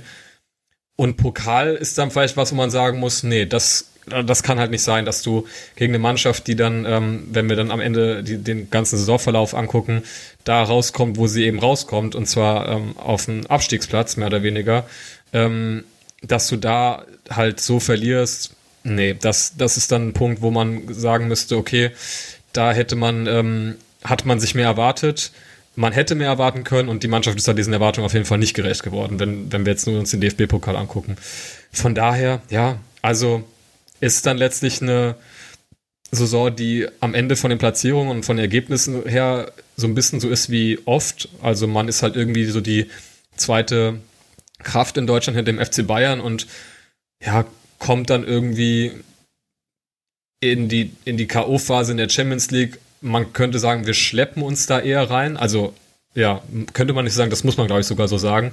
Das war dann im Endeffekt am Ende, ja, viel Roman Bürki, dass wir da ähm, gelandet sind. Was ich auch übrigens geil finde, dass, dass äh, Favre das auch nicht müde wird zu betonen. Wenn er, immer wenn er gefragt wird bei der Verlängerung von Birki, so, ja, und was schätzen Sie an dem? Ja, ohne Birki, da kommen wir nicht in die K.O.-Phase, so als ob man nichts anderes noch über ihn erzählen könnte, so als ob er eigentlich viel gemacht hätte, ne? Aber das ist natürlich wieder so Favre, was so ein bisschen in der Übersetzung verloren geht. Er will halt einfach sagen, wie wichtig der für die Mannschaft ist, aber es klingt dann halt immer so, ja, der hat ein gutes Spiel für uns gemacht gegen Prag damals. Der hat einmal, das hat er. Ja, ja, da hat er einmal nicht daneben gegriffen. Ja. Nein. Nee, aber genau, also das ist natürlich auch eher, ähm, ja, eher, eher schmeichelhaftes Weiterkommen in der Champions League. Von daher, ja, kann man, also wenn man es, wie gesagt, wirklich daran misst, was wir vor der Saison mit dem Kader erwartet haben und was man vielleicht auch mit dem Kader erwarten darf, ähm, dann ähm, ist das in der Hinrunde definitiv irgendwie zu wenig, auch was man in der Liga da so abgeliefert hat. Und ist dann in, in Anbetracht der Transfers, die man getätigt hat, ich meine, das ist ja auch nicht so, das musst du ja auch als Mannschaft erstmal hinkriegen, so zwei Spieler ähm, in die Mannschaft irgendwie einzubauen, wovon der eine ähm, auch die Sprache nicht kann. Gut, wenn, die werden wahrscheinlich, eh, die sprechen eh Englisch miteinander, aber einfach mal ein Spieler, der halt mit 19, als er hergekommen ist, irgendwie, ähm, ja, sonst irgendwie in der österreichischen Liga oder in der norwegischen gekickt hat, kommt dann nach äh, Dortmund in die Bundesliga und du, du das eine ist natürlich die Ausnahmequalität, dass der gleich so eine Leistung abrufen kann. Das andere ist ja auch irgendwie eine gute Arbeit von Mannschaft und Trainern, ihn so einzubauen und ihn so ne, zu akklimatisieren, dass der diese Leistung abrufen kann. Das ist, da gehören ja mehrere Faktoren dazu. Und das finde ich dann wiederum ist ja was, was ähm, mich auch in Anbetracht der insgesamt als Mannschaft guten Leistung in der Rückrunde dann bei der Rückrunde dann so ein bisschen versöhnlicher ähm, stimmt. Und ja, dann kann ich auch diese dieses Bayern-Spiel in der Rückrunde unter den ganzen Bedingungen auch eher hinnehmen als sowas wie ein 3-3 in der Hinrunde oder ähm, ja, teilweise recht ähm, blutleere Auftritte in Barcelona, wo du im Hinspiel so ein Feuerwerk irgendwie abgeliefert hast, nur dieses gottverdammte Tor nicht triffst. Ähm, da, genau, da, da kann man irgendwie, findet man für die Mannschaft in der Hinrunde, finde ich, weniger Ausreden ähm, als jetzt in der Rückrunde, wo man halt wirklich sagen kann, ja, okay, ist okay, dass ihr vielleicht euch nicht gegen Hoffenheim motivieren könnt, wenn da keine, keine Zuschauer da sind, es geht um nichts mehr. Ähm, da hat man vielleicht in der Hinrunde mehr Punkte, wo man sagt, boah, das hätte jetzt echt nicht sein müssen. So. Provokante Frage. Wenn wir gegen Mainz und Hoffenheim nicht so gespielt hätten, wie wir gespielt haben und äh, vielleicht sogar gewonnen hätten, wie würdet ihr die Saison dann bewerten? Also dann wären es 75 statt 69 Punkten mit einer Rückrunde die 45 Punkte beinhaltet? Kann ich dir nicht beantworten, weil es nicht okay. passiert ist, deswegen. das ist eine ehrliche Antwort, ja. Also es ist schwierig zu sagen, weil das ist halt so dieses wäre, wäre Fahrradkette. ähm, ja. Hätten wir die gewonnen, hätten wir dann auch andere Spiele gewonnen? Nee, nee, nee, es geht nur, nur um die beiden, als es um nichts mehr ging. Du meinst, dass es ein bisschen getrübt ist jetzt von dieser äh, Phase, oder? Ja, ich glaube tatsächlich, also da, darauf wollte ich hinaus. Ich, ich glaube, so ein 4-0 zu Hause gegen Hoffenheim am Tag, an dem es um nichts mehr ging, trübt halt, dass wir äh, eine Rückrunde gespielt haben mit 39 Punkten, die sich sehen lassen kann. Und ähm, lass mich nicht lügen, in der Rückrunde verloren halt vor dem Mainz-Spiel nur gegen die Bayern, glaube ich. Und gegen Leverkusen. So, ja, also alles andere sogar gewonnen. Also nicht mal ein Unentschieden gehabt in der Rückrunde das kann sich sehen lassen bis zu meinen Spielen. Und ich glaube, ja, ähm, diese zwei Spiele reißen das jetzt nochmal runter, weil du dann am Ende halt, äh, ja, total lustlos. Und den, den Schuh müssen sie sich auch anziehen und den will ich auch gar nicht wegverteidigen. Aber diese Rückrunde war halt bis auf diese zwei Spiele echt gut. Und, und das wird halt ein bisschen getrübt, glaube ich. Und ähm, das ist halt die interessante Frage. Wenn du mit 75 Punkten Zweiter wirst, bist du dann trotzdem halt nur Zweiter. So, und die Bayern waren trotzdem dann immer noch sechs, sieben, acht Punkte weg. Also es war auch nicht mal knapp dann. Ja, aber mhm. hättest du dich dann besser gefühlt oder nicht? Ja, das wäre meine Antwort gewesen, glaube ich. Also das Gefühl wäre, glaube ich, mehr oder weniger dasselbe gewesen. Ähm, man hätte da natürlich dann ein bisschen versöhnlicher mit leben können, weil man halt sich irgendwie bis zum Ende ordentlich präsentiert hätte. Aber über diese anderen Themen so, so, ja, letzte, Siegermentalität im Vergleich zum FC Bayern und so, hätte man ja trotzdem reden können. Und da haben wir ja nach dem Bayern-Spiel auch gesprochen irgendwie. Von daher wäre das Gefühl, glaube ich, nicht sehr anders gewesen. Man hätte aber vielleicht nicht so diese etwa diese leichte Verbitterung, sage ich mal, ähm, ob der letzten Ergebnisse irgendwie gehabt. Ähm, und ja, und deswegen meinte ich auch eben, also da findet man, glaube ich, in der Hinrunde mehr Anhaltspunkte, wo man sagt, das braucht man, also du musst nicht im November Freitagabends Flutlicht, Westfalenstadion, musst du nicht 3-0 zur Halbzeit gegen Paderborn irgendwie zurücklegen. Also das, äh, ja. Da, da, da fallen mir weniger Ausreden ein, als ähm, gegen Ende der Saison äh, in einem leeren Stadion, es geht um nichts mehr, da irgendwie die Punkte zu verschenken, ja, wenn es jetzt nur um Punkte sammeln geht. Ähm, genau, von ja, gut, daher. Drei Punkte sind drei Punkte, egal ob am 34. oder am 16. Ja, klar, aber es ist halt so vom Gefühl her, wie gesagt, so, ne? Also da, ähm, da kann ich eher verstehen, dass man es da, ähm, ja, dass man da vielleicht nicht die totale Motivation irgendwie hat, als in der Phase, wo man irgendwie voll im, im Rennen alles drin ist und so und dann auch noch diesen Faktor Zuschauer auch noch hat. Ich war auch ein bisschen so schwerfällt, dieser Gedankengang. Ich glaube, wenn wir eine Mannschaft wären, die eben diese Spiele locker gewonnen hätte, hätten wir möglicherweise auch in dem einen oder anderen Spiel einen Punkt oder zwei oder drei mehr geholt. Deswegen. Ähm, ja, fällt mir das so ein bisschen schwer, mich darauf einzulassen. Ich bin aber grundsätzlich bei, bei Georg, also ich, auch wenn ich glaube, dass diese Mentalitätsdebatte dann nicht mit dieser Vehemenz geführt werden würde, weil eben dann man sagen könnte, ja, wir haben uns aber verbessert, unsere Mentalität ist jetzt eine andere, weil wir haben ja gewonnen, obwohl wir, obwohl es um nichts mehr geht, obwohl es eigentlich durch ist. Und trotzdem haben wir unsere Leistung abgerufen. Grundsätzlich würde ich, glaube ich, die Saison nicht viel anders sehen, weil wir wären trotzdem jetzt halt nicht gereicht am Ende. Es wäre trotzdem keine schlechte, also es ist halt wie jetzt, es ist keine schlechte Saison, aber jetzt auch keine, wo du sagst, boah, was eine geile Saison. ja, ich meine, es macht halt irgendwie keinen Bock, wenn du halt keine, ne, also wenn du halt zum einen, wenn du nichts gewinnst und zum anderen, was sind denn die Highlights dieser Saison, ne? Also da fällt mir halt irgendwie ein, sowas wie Barcelona, Heimspiel. Paris, Der Heimspiel. Ja, Derby-Sieg, genau, Paris. Derby-Sieg fällt mir schwer, weil es halt einfach so komisch war, aber natürlich so rein vom Spiel her, klar, können wir, brauchen wir nicht drüber reden. Aber dann hast das du halt so eine Saison. Heimspiel war noch ziemlich geil. Das stimmt, ja, genau. Aber auch komisch, ne? Das, äh, das, also frage ich mich dann halt so, ob man halt, ob das auch so ein bisschen Ausdruck dieser Übersättigung ist, irgendwie, dass man dann gerade, es waren natürlich geile Spiele, rein vom Fußballerischen, die, das würde einem im Gedächtnis bleiben, auch wenn es gegen VfB Stuttgart gegangen wäre oder so. Aber ähm, es fällt schon auf, dass es dann halt so diese großen Mannschaften sind. So, und dann kann man sich natürlich auch fragen, wie da so die, ja nicht Erwartungshaltung, aber auch die Einstellung als BVB-Fan ist, dass man, klar, es hat auch was mit Erwartungshaltung zu tun, dass man zum einen sagt, hm, keine Titel, naja, hm, jetzt nicht schlimm, aber macht halt mehr Bock, was zu gewinnen, ja. Ähm, und dass dann dann halt so diese großen Spiele gegen große Teams in der Champions League im Kopf bleiben, weil man, also als ob man sich vielleicht gegen andere Mannschaften, äh, auch als Fan irgendwie da da nicht mehr so diese, diese Geilheit irgendwie hat. So, das ist, glaube ich, schon was, was da auch durchschlägt irgendwie, weil ist ja auffällig, dass es dann gerade die Spiele sind, die irgendwie, wo die Mannschaft irgendwie ziemlich was abzündet ähm, und wo man selbst irgendwie sagt, okay, das ist mir voll im Kopf geblieben, weil es ist am Ende des Tages, kann man sagen, ist ja auch nur 0-0, was einen Punkt gibt, ja, gegen Barcelona, so, ne, aber ja, ist vielleicht auch ein Ausdruck von dieser Einstellung, die auch in der Fangemeinschaft irgendwie so ein bisschen Einkehr gefunden hat. Aber so schön selbstkritisch am Ende, das gefällt mir. Das gefällt ja, mir. Es, geht, es geht nicht ohne, ja. ja, was würdest du denn sagen? Bist, Nee. Was ist so dein, dein Gefühl so äh, am Ende der Saison? Ich, ich, ja, ich, ich glaube wirklich, die letzten beiden Spiele oder die zwei der letzten drei Spiele haben das massiv getrübt. So, weil wenn, wenn ich mir vorstelle, wir hätten halt eine Rückrunde mit 45 von zwei, äh, 51 Punkten gespielt, also wirklich zwei Spiele verloren und alles andere gewonnen.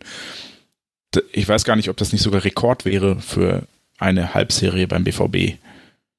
Müsste ich mal nachgucken. Ich glaube, nee, ich glaube 47 ist es, aber ich bin mir nicht ganz sicher. Ähm, doch, müsste 47 sein, weil wir einmal 22 Spiele in Folge ungeschlagen waren. Unter Klopp, glaube ich. Ähm, 11, 12, ne? äh, ich fand auch diese Rückrunde einfach, äh, die war gut und äh, man, man, also Corona ist das eine, was dazwischen kommt, dann halt die beiden Sachen, die du ansprachst in den Pokalwettbewerben gegen PSG. Das Rückspiel war komisch und ich kann das voll und ganz nachvollziehen. Ich bin da niemandem böse, weil es halt einfach das erste Geisterspiel war. Und ähm, ja, dann gab es halt noch, oder haben wir gegen Gladbach schon ein Geisterspiel gehabt? Nee. Nee, Ähm, das war auch das letzte Spiel mit Zuschauern. Ausgerechnet in Gladbach, so nah an Heinsberg. Ja, ja, der Armin. Ja, und halt das Bremen-Pokalspiel. das, äh, ja. Also, ich, ich glaube, am Ende sind es die Pokalwettbewerbe, die es für mich so ein bisschen trüben. Gerade der DFB-Pokal. Äh, Achtelfinale ist nicht weit genug für Borussia Dortmund und in der Bundesliga ja, sind wir halt, glaube glaub ich, da gelandet, wo wir hinkommen können. Wir könnten mehr Punkte holen, ja, aber ähm, äh, da habe ich ja in meinem, in meinem ausufernden Twitter-Thread schon geschrieben, das äh, ist halt auch nicht normal. So, also das jetzt Ja. ist, glaube ich, eine relativ normale Punktzahl. Irgendwer hatte das letztens noch getwittert. Ich guck mal, ob ich es rausfinde, ähm, wie sich der Punkteschnitt der Meisterschaften verändert hat über die letzten 30 Jahre. Also das ist in den letzten 10 Jahren waren es irgendwo 75 Punkte oder 74 durchschnittlich hatte der Meister. Davor waren es schon nur 68 oder sowas. Und davor waren es Mitte 60 oder 62 oder sowas. Ja, also das ist halt auch schon ein Ausdruck davon, wie weit die Schere auseinandergeht und wie sich unsere Erwartungen dann verändern und was wir als normal empfinden und was halt normal war oder ist oder sein sollte. Ja, und ähm, deshalb, das hat mich nochmal so ein bisschen geerdet, dass ich dann gedacht habe, okay, 69 Punkte ist jetzt gar nicht so schlecht. Und wenn, weil wir letztes Jahr 76 hatten, fühlt sich das natürlich schlechter an, aber war die Saison so viel schlechter oder ähm, so, äh, ja. Und nochmal die beiden Spiele zum Schluss. Also, was mich, der DFB-Pokal ärgert mich und Champions League würde ich jetzt auch so ein bisschen äh, Gnade vor Recht ergehen lassen, weil dieses Spiel in Paris halt einfach nicht unter normalen Umständen stattgefunden hat. Ich finde komisch trifft sehr gut, wie du dieses Spiel beschrieben hast. Es war komisch. Ähm, wie würdet ihr die, ähm, die Saison als, als Ganzes so, wenn ihr euch so ja die, die, also man guckt sich ja immer so die Plätze an, ne? Also internationale Plätze, Abstiegsplätze, was, wie würdet ihr das so ein, einschätzen? Ähm, könnt, ich habe nämlich jetzt, als ich die Abschlusstabelle betrachtet habe, gedacht, das ist natürlich wieder richtig geil, was da aus Deutschland dann nach Europa fährt irgendwie. Wenn man dann äh, wählen kann zwischen äh, Leipzig, äh, Hoffenheim, äh, Wolfsburg oder Leverkusen, da kommt ja irgendwie nur noch Freude auf, glaube ich, auch als, äh, als internationaler Fußballfan, wenn man irgendwie erstmal auf der Karte gucken muss, was das überhaupt ist, worum es da geht. Ähm, weiß nicht, was, was, wie, was das mit euch gemacht hat. Die, die Witze darüber, dass RTL jetzt erstmal äh, den Preis von den Europa League Rechten nachverhandeln möchte, die wurden ja schon gemacht. ähm, ja, also ich, ich finde es eigentlich traurig, also für die gesamte Liga und ähm, es ist ein, sollte ein Alarmsignal sein, dass da oben nur noch Plastikclubs und drei Traditionsmannschaften stehen und ähm, Ich bin bei, okay, Leverkusen kann man vielleicht noch so Hälfte, Hälfte sehen. Dann sind es halt Ja. dreieinhalb Traditionsmannschaften und dreieinhalb Plastikclubs, aber ähm, das ist kein gesundes Zeichen für die Liga, dass nur noch Vereine oben stehen, die ähm, Geld haben, weil sie es im Zweifel auch aus externen Quellen haben oder halt wie wir und die Bayern, weil sie so oft in der Champions League spielen, dass sie machen können, was sie wollen und trotzdem nicht fallen. So, too big to fail ist halt so. Das sollte ähm, Ich glaube auch, das ist die, die Außenwirkung unserer Liga auch ein bisschen. Wir sind ja immer, also wir haben ja in den letzten Jahren durch, das ist das zum Beispiel Köln, Frankfurt, jetzt nicht unbedingt sportlich, aber fantechnisch ziemlich geile Auftritte hingelegt auf internationalem Parkett. Und das wird halt dann nächste Saison definitiv nicht so sein. Und ich glaube, das ist auch ein bisschen schade. Also, Ich muss auch sagen, von den Vereinen, die da jetzt so ähm, an den Plätzen dran schnupperten, ähm, sehe ich auch keinen so, dass da jemand äh, auch ja über mehrere Jahre, sage ich mal, da ähm, mit berechtigten Hoffnungen irgendwie in die Saison reingehen kann und sagen kann, okay, das ist irgendwie unser Ziel, uns da irgendwie ähm, auf den internationalen Plätzen irgendwie zu bewegen. Also Freiburg zum Beispiel, das wird halt, ja, ja, das wäre denen ja irgendwie zu wünschen irgendwie, aber das, das sehe ich nicht kommen halt. Von daher ist es ja jetzt nicht irgendwie so ein, ähm, so, so, so, so eine Eintagsfliege, die Saison, wie die jetzt, wie welche Mannschaften da an den entsprechenden Plätzen stehen, sondern das ist, glaube ich, schon das, was halt einfach das, ähm, das Abbild dessen ist, was da natürlich an finanzieller Leistungsfähigkeit dahinter steckt und an was man sich halt so ein bisschen gewöhnen wird in den nächsten Jahren, glaube ich. Und glaube auch, dass da Corona nicht viel dran ändern wird. Also das äh, sehe ich eigentlich auch nicht kommen. also Frankfurt könnte ich mir noch vorstellen, dass da mal was kommt, aber ansonsten ist ein bisschen dünn. äh, finde schön, wie, wie klar Union weg war von den äh, Abstiegsrängen zum Schluss. Ich finde schade, dass die Blauen so eine gute Hinrundenserie gespielt haben, wenn wir überlegen, ey, die so waren nach der Hinrunde punktgleich mit uns, ne? Krass, ja. Und es kann sich, ich kann mir auch nach wie vor nicht erklären, wie. Das wussten die selbst nicht, glaube ich. Also. Aber ich find's lustig, dass jetzt auch der Einzige, der noch irgendwie ein bisschen gut war, jetzt auch weg ist für kein Geld. Der mir jetzt Caligiuri geht jetzt zu Augsburg für kostenlos. Das finde ich ziemlich lustig. Ja, also man. Das ist wir- auch schon alarmierend, ne, wenn jemand von, von den Blauen zu Augsburg geht. Also, Hallo Augsburg, zehn Jahre Bundesliga, La Decima. So haben die das genannt. Fand ich ganz witzig eigentlich. Ja, ich finde das lustig. Das ist, das ist so schlecht, das ist schon wieder gut. Ja, aber also was die Blauen angeht, ich ohne dass ich jetzt Bock habe, viel über die zu reden, aber da brauchen wir jetzt wirklich in den nächsten Jahren nicht drüber reden, dass da irgendwann, also da ist ja wirklich der Ofen sowas von aus. Also da, da, da siehst du ja gar nichts kommen in der Richtung. Ich meine, die sind so pleite, wenn da nicht irgendwie was ganz Verrücktes gemacht wird mit, weiß ich nicht, verrückte Ausgliederungsversuche oder was auch immer die davor haben. Ähm, dann, dann wird- werden die auch am Kader gar nichts machen können. Also da können wir uns jetzt, glaube ich, erstmal drauf einstellen in den nächsten Jahren, dass die Blauen halt ja, die, also die, die werden halt da weitermachen, wo sie jetzt in der, in der Rückrunde aufgehört haben. Das, äh, das wird lustig, glaube ich. Möglicherweise werden die die Derbys aber trotzdem verkacken. Ja, das ist, äh, das, äh, die Befürchtung habe ich auch, ehrlich gesagt. Aber ja, das was Traurige an den, an den Derbys der Vergangenheit ist ja eigentlich nur, dass, also äh, ich finde ja immer charmant, wenn der Underdog sich auflehnt und dann gewinnt. Ja, also generell und da. das macht ja auch den Charme des DFB-Pokals aus. Das Problem ist nur, wir haben es halt nicht hingekriegt, als wir der Underdog waren. In den Jahren, in denen wir scheiße waren, haben wir die Derbys auch verkackt. Wenn wir dann den wenigstens immer in die Suppe gespuckt hätten, ja. Aber nein, wir, wir waren einfach, egal ob wir, Wir der sind einfach immer bessere. kacke. Ja, wir sind im Derby einfach immer kacke, außer es sind keine Fans da. Ja, Genau. wundervoll. Oh geil, es ist tatsächlich, ne? Der Derby-Sieg 2011, war- äh, 2010 war es ja, im September, war auch ohne Gästefans. Naja, stimmt. Ähm, ja, stimmt. 11, 12 war die Saison, wo wir beide Derbys gewonnen haben, ne? Ah, Ich weiß es gar nicht mehr. Gut sein. Ich glaube, 11, 12, ja, weil 10, 11 war der Neue im Tor und der hat das eine Derby noch gerettet. Das war, und so merke ich mir das immer. Und 11, 12 war der ja dann bei den Bayern schon. Und seitdem ging es irgendwie guck nur noch nach. bergab, Derby technisch. 11, 12 zu Hause glaub- 2-0, 2-1 und 3-1 oder 2-0. auswärts 1 zu 2. Verdammt. Hat nicht Lukas Piszczek damit links sein, sein Tor geschossen? Bei den Blauen? Kagawa hat, nee, Kagawa war 10, 11. Genau. Und zu Hause dann 0-0. Ja, das hat Neuer den tatsächlich gerettet. In welchem Derby Ja. hat Shahin denn dieses mega geile Tor gemacht? Äh, Das war später. Da Das Kuba war, auch noch ja, das ist nicht so ewig her. Das, das war, war das. Ich komm nicht drauf. Ist ja auch egal jetzt. Aber das war cool. Ja, äh, zu den Blauen noch kurz. Ähm, äh, ihr werdet es mit an Sicherheit grenzender Wahrscheinlichkeit schon gehört haben, weil es auch in den Lokalnachrichten des Radios überall die erste Meldung war. Aber ähm, der Aufsichtsratvorsitzende hat äh, seine Ämter nieder niedergelegt äh, beim Vorortclub aus Gelsenkirchen.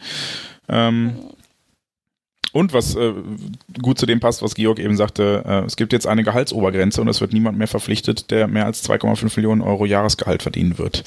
Ähm, das passt zu dem, die werden auch sportlich nicht aufbauen können. Worauf? Sie haben keine Basis. Ja. Sie haben ja nichts. Womit sie, sie haben ja auch niemanden, den sie verkaufen könnten für ein bisschen Geld. Das bringt mich nochmal zu einer Frage. Äh, äh, Also ich, ich, also bei den Blauen, ich habe das eben getwittert, ich weiß noch nicht, ob ich es geil oder schlecht finde, aber äh, so Corona-bedingt sind die, glaube ich, einer von den Clubs, die echt zu knabbern haben werden. Und ich weiß immer noch nicht, ob ich mir wünschen würde, dass sie runtergehen oder ob ich sie vermissen würde, wenn sie weg wären. So, weil, Wenn eine höhere Macht spricht, muss man sich darauf einlassen. ja, aber ey, dann kommt halt Heidenheim hoch. Stattdessen Alter, so. ich und dann würde so feiern, wenn Heidenheim hochkommt. Ich habe ja so ein Herz für richtige Kackvereine. Deshalb bist du auch BVB-Fan, oder? Richtiger Pissverein ist das. BVB, kein Schwanz interessiert sich dafür. Aber ich bin ja auch zum Beispiel, ich habe richtiges Herz für Würzburger Kickers. Also ein bisschen auch liegt das auch daran, dass ich aus der Gegend komme. Und das ist ja auch so ein Können Verein. Larissa keine stumm schalten für den Rest der. Episode? Das, das ist irgendwie so eine Krankheit von mir, dass ich so Vereine, die wirklich komplett irrelevant sind, für die sich niemand interessiert. Die steigen in die zweite Liga irgendwie auf. Ich ne? find das- Also, Ja, relativ sicher. Ich finde die irgendwie. Ich finde das irgendwie süße Vereine. ähm, Ich mag die. Aber Larissa, da steckt überall ein Mäzen hinter, ne? Flyer-Alarm bei Würzburg, bei Heidenheim ist auch irgendwer drin. Ja, aber das, aber mittlerweile findet halt mal was, ne? Also das, also gerade in diesen, auch in der zweiten Liga, das sind ja echt irgendwie gefühlt. Klar, aber da, da sind auch viele gute Traditionsclubs, da brauchen wir nicht drüber reden, aber halt der HSV, also da, da, da tut's mir auch ehrlich gesagt nicht. Ich habe jetzt da jetzt keine Träne geweint, dass jetzt der HSV ähm, da nicht äh, auf den, auf den ähm, Relegationsrang gerutscht ist. Und also klar, ich brauche Heidenheim auch nicht, aber also ganz im Ernst, HSV, also das, wenn man so blöd ist, dann hat man es auch. Das ist auch so die Strafe dafür, was die jahrelang in der Relegation aus, aus Erstligasicht abgezogen haben, muss man sagen. Andererseits hätte ich schon lieber Bremen gegen Hamburg als Bremen gegen Heidenheim Ja, gesehen. klar, natürlich, dann- ja, natürlich. Das, da- also wenn sie dann in der Relegation scheitern, dann ist halt nochmal richtig, dann tut's Ja, stimmt. richtig weh, weißt du? Ja, Also, du Ich bin halt auch bei Heidenheim mäßig durch Patrick Meinker ein bisschen vorbelastet. Da bin ich ein bisschen parteiisch. Aber das ist einfach der geilste Typ. Kennt jetzt wieder keiner, ich weiß, aber trotzdem. Larissa, wir sind ein BVB-Podcast. Natürlich kennen wir Patrick Meinker. Entschuldigung. Bitte dich. Was sind denn das hier für Vorwürfe Ich an mein, uns? vielleicht von unseren Hörern. Ich muss sagen, äh, dieses Argument bei mir zieht gar nicht von wegen, ja, aber da haben wir ja kein Derby mehr. Also das ist mir scheißegal. Ich komme also aus, aus bekannten Gründen kann ich auf das Derby auch gern zweimal im Jahr Ja, das verzichten. gehe ich voll mit, aber ganz ehrlich. ähm, also was braucht man in einem Spiel? Ne, das ist äh, nur ätzend. Irgendwie man verliert immer. Und ähm, ja, also, also ich brauche das gar nicht. Von, und dann auch jetzt äh, diese das Auswärtsderby, als wir da wieder hingefahren sind, das war dann irgendwie cool, mal wieder dahin zu fahren. Aber also der ganze Tag ist nur stressig, so. Das ist, also es ist nicht nichts Schönes irgendwie. Von daher, ich brauche die Blauen sicherlich nicht wegen diesem Derby, was es dann zweimal in der Saison gibt. Ähm, aber äh, so sehr ich und äh, von also so rein sportlich, wenn es halt, wenn die halt sportlich scheiße sind, dann können die von mir aus auch absteigen. Da habe ich kein Problem mit. Ähm, aber zumindest jetzt, als ich diese Nachricht gehört habe mit Tönnies und so, da habe ich mich für die schon gefreut, weil also das das hat also da gewinnt sozusagen das Fußballfanherz in mir mehr als das die, die blauen hassende Herz irgendwie, weil das ist halt ein Typ, der ja, weil das hat halt im Fußball einfach nichts verloren, so ein Typ irgendwie. Und äh, je weniger es von diesen Sprallos gibt und ähm, je mehr dann solche, die natürlich nur aus der absoluten Not geboren sind, solche Aktionen jetzt wie mit Gehaltsobergrenzen und so. Das machen die ja nicht, weil die Bock drauf haben oder weil die jetzt die, die Gralshüter des Fußballs irgendwie sind. Da, da werden sich natürlich zu, zu machen jetzt, promomäßig, was auch Sinn macht. Jetzt, jetzt sind sie vielleicht zum ersten Mal der Kumpel- und Malocha-Club, den sie seit jahrelang, äh, seit Jahren als, als, als Motto verkaufen, aber nie waren irgendwie. Ähm, das können sie jetzt vielleicht ein bisschen realistischer den Leuten verklickern, die das ja seit Jahren auch schon gefressen haben. Ähm, dass sie jetzt gezwungen sind, solche Sachen zu machen, ist ja, heißt ja nicht, dass es nicht cool ist, dass es jetzt solche Elemente mal gibt. Und wer weiß, ähm, wie sich das auch mit, mit äh, der finanziellen, Situation von anderen Vereinen weiterentwickelt. Vielleicht werden die Vereine jetzt halt einfach durch diese neue Lage gezwungen, halt äh, solche Maßnahmen, die einfach vernünftig sind, mal zu ergreifen. Und wir haben am Ende des Tages alle was von. Und wenn dann am, äh, bei der Aktion noch links und rechts so, so Leute wie Tönnies flöten gehen, da kann ich dann damit leben, egal ob es die Blauen sind oder nicht. Also das ist etwas, was ich eher begrüße, muss ich sagen. Muss ich aber ganz ehrlich sagen, ich glaube nicht, dass sich dadurch irgendwie größer was zum Positiven ändert. Ich auch nicht. Da so, also diese, die Vereine, die halt oben stehen, also wir zum Beispiel oder die Bayern, wir kommen da relativ unbeschadet durch diese ganze Geschichte. Dann hast du diese ganzen Vereine, Hoffenheim, Wolfsburg und so, Leipzig, denen ist das auch scheißegal. Und die, die halt dann wirklich drunter leiden, sind halt dann wirklich die, die Kleinen, zum Beispiel Schalke. Aber ja, wie wir halt auch, also sind halt dann die Vereine, die wirklich darauf angewiesen sind, dass die Leute ins Stadion kommen und so. Und Worauf ich dann aber doch Bock habe, ich warte auf die erste Mitgliederversammlung von den Blauen, ob sich da wirklich einer, wenn die dann irgend, weiß ich auch, was für Ämter die demnächst wählen müssen, ob sich dann immer noch irgendjemand dazu hinreißen lässt, sich hinzustellen und zu sagen, dass sie jetzt die Nummer eins im Ruhrgebiet werden wollen. Das wäre so geil, wenn das einer macht und dann die ganze Halle jubelt und ja, geil, wir werden die Dortmunder einholen und so. Da, da hätte ich richtig Bock. Das hat eine geile Ironie, wenn sie das dann immer noch irgendwie als ihr Haupt, äh, Hauptwahlanliegen irgendwie den Leuten verkaufen. Ich traue es denen halt leider zu, dass ich es ja noch ernst meine. Die sind so blöd, ganz ehrlich. Ich, ich, ich traue aber glücklicherweise ähm, der Fanszene zu, dass äh, sie das nicht mehr schlucken werden als Nee, das glaube ich auch. großen Ja, Köder. klar. Vernünftige Leute dabei. Ja. Ja, ich, ich glaube, sie auch. haben da in den letzten Monaten auch ein bisschen gelitten und ich, ich habe da ein äh, sehr interessantes Interview mit einer ehemaligen äh, Mitgliederin quasi ähm, des äh, Aufsichtsrats gesehen, die Richterin ist Oh ja, das und sich auch dann bei dem äh, bei dem Tönnies Rassismusfall äh, ja, das ist auf jeden Fall sehenswert. Ihr draußen, wenn ihr das hört, solltet ihr euch auch angucken. Ähm, das, das war für mich der Punkt, an dem ich gesagt habe, okay, jetzt, jetzt habe ich, also jetzt fühle ich mit denen. Bis dahin waren es halt die Blauen und da habe ich immer gedacht, okay, dann sollen sie halt, ist halt deren Problem und ich habe da auch kein Mitleid mit, aber als äh, diese Richterin erzählt hat, die gesagt hat, oh, ich freue mich drauf, dass wir hier mit ähm, dem Tönnies jetzt mal ins Gericht gehen, wirklich, und das war wohl auch so eine ja, es war so eine Art Verhandlung angesetzt und äh, wie, wie konsterniert sie davon berichtet hat, was für eine Farce das war, was da abgelaufen ist und weshalb Clemens Tönnies dann drei Monate sein Amt niedergelegt hat und danach nach seinen rassistischen Äußerungen einfach weitergemacht hat wie bisher. Ähm, da dachte ich auch, okay, die, die verdienen was Besseres und ähm, deshalb äh, glaube ich, dass die sich nicht mehr so leicht blenden lassen wie äh, unsere erfolgsverwöhnten Fans, wenn Aki Watz gesagt, ja, aber die Blauen. Hey! Ja, ja, genau. Ja. So. Ja, die, die zehn Jahre FC Augsburg hat Larissa schon angesprochen. Gott sei Dank. Union ja. habe ich auch angesprochen. Ja, also es wird eine, eine europäische. war nicht bewusst, dass das wirklich ein Thema war, zehn Jahre FC Augsburg. Ja, es war niemandem bewusst außer dir. Das ist ja das Interessante, weil du so ein Herz für Kackvereine hast, für die sich niemand interessiert. Ja, komm. Ich gehe einfach weiter zum nächsten Thema. Entscheidende Frage: ähm, Re äh, Relegation erste und zweite Liga. Äh, Werder Bremen Heidenheim. Wen hättet ihr gerne? Larissa, du, du hast Heidenheim schon, äh, war das schon eine Antwort vorhin oder? Ja, es ist so ein bisschen zwiegespalten. Einerseits fände ich halt, es wäre natürlich für die Liga besser, wenn Bremen ähm, in der Liga bliebe und das ist auch ein bisschen geileres Ziel als Heidenheim. So, ähm, also objektiv gesehen, ganz klar Werder Bremen. Aber es ist halt, wäre halt irgendwie auch, ich witzig, wenn Heidenheim es machen würde. Und ich sag auch mal so, wenn Werder Bremen in der Relegation gegen Heidenheim verliert, dann haben sie es auch nicht verdient. Ja, das schon auch. Und ich fänd's halt irgendwie cool, wenn, wenn noch ein U23-Spieler von uns auch Bundesliga spielen würde. Dann hätten wir sogar zwei. Also zwei neue. Mit Amos Pieper von Bielefeld und Patrick Meinker von Heidenheim. Weiß jemand euch, oder kann mir jemand so in ein paar Sätzen erklären, wie, was, was da der, der finanzielle Hintergrund bei denen ist? Weil das habe ich tatsächlich gar nicht so auf dem Schirm. Ich glaube, Jens ist da besser aufgestellt als ich. Ich, aber auch nur äh, flüchtig, weil die halt äh, so ein gefühlter Plastikclub sind. Ich äh, recherchiere das. Georg, sag uns doch in der Zwischenzeit mal, wen du besser fändest. Ja, ich, Du äh, genauso gut aufgestellt wie ich. ähm, nee, also ich, ich muss sagen, was ich so gar nicht nachvollziehen kann, was ja recht viele irgendwie, äh, nicht nur beim BVB, da so in, in Deutschland so- sozusagen haben, ist so diese, irgend so eine Grundsympathie für Werder Bremen. Also das geht mir ehrlich gesagt völlig ab. So da, also nicht, dass ich was gegen die habe, aber die sind mir relativ egal, ehrlich gesagt. Ähm, hab jetzt nichts, was ich mit dem Verein irgendwie in irgendeiner Weise positiv verbinde. Ähm, man ist ja, hat ja natürlich dann auch so Faktoren wie, ähm, wo will man lieber hinfahren? Die Fahrt nach Bremen ist so ganz cool eigentlich, kann man jetzt nichts gegen sagen, ist okay.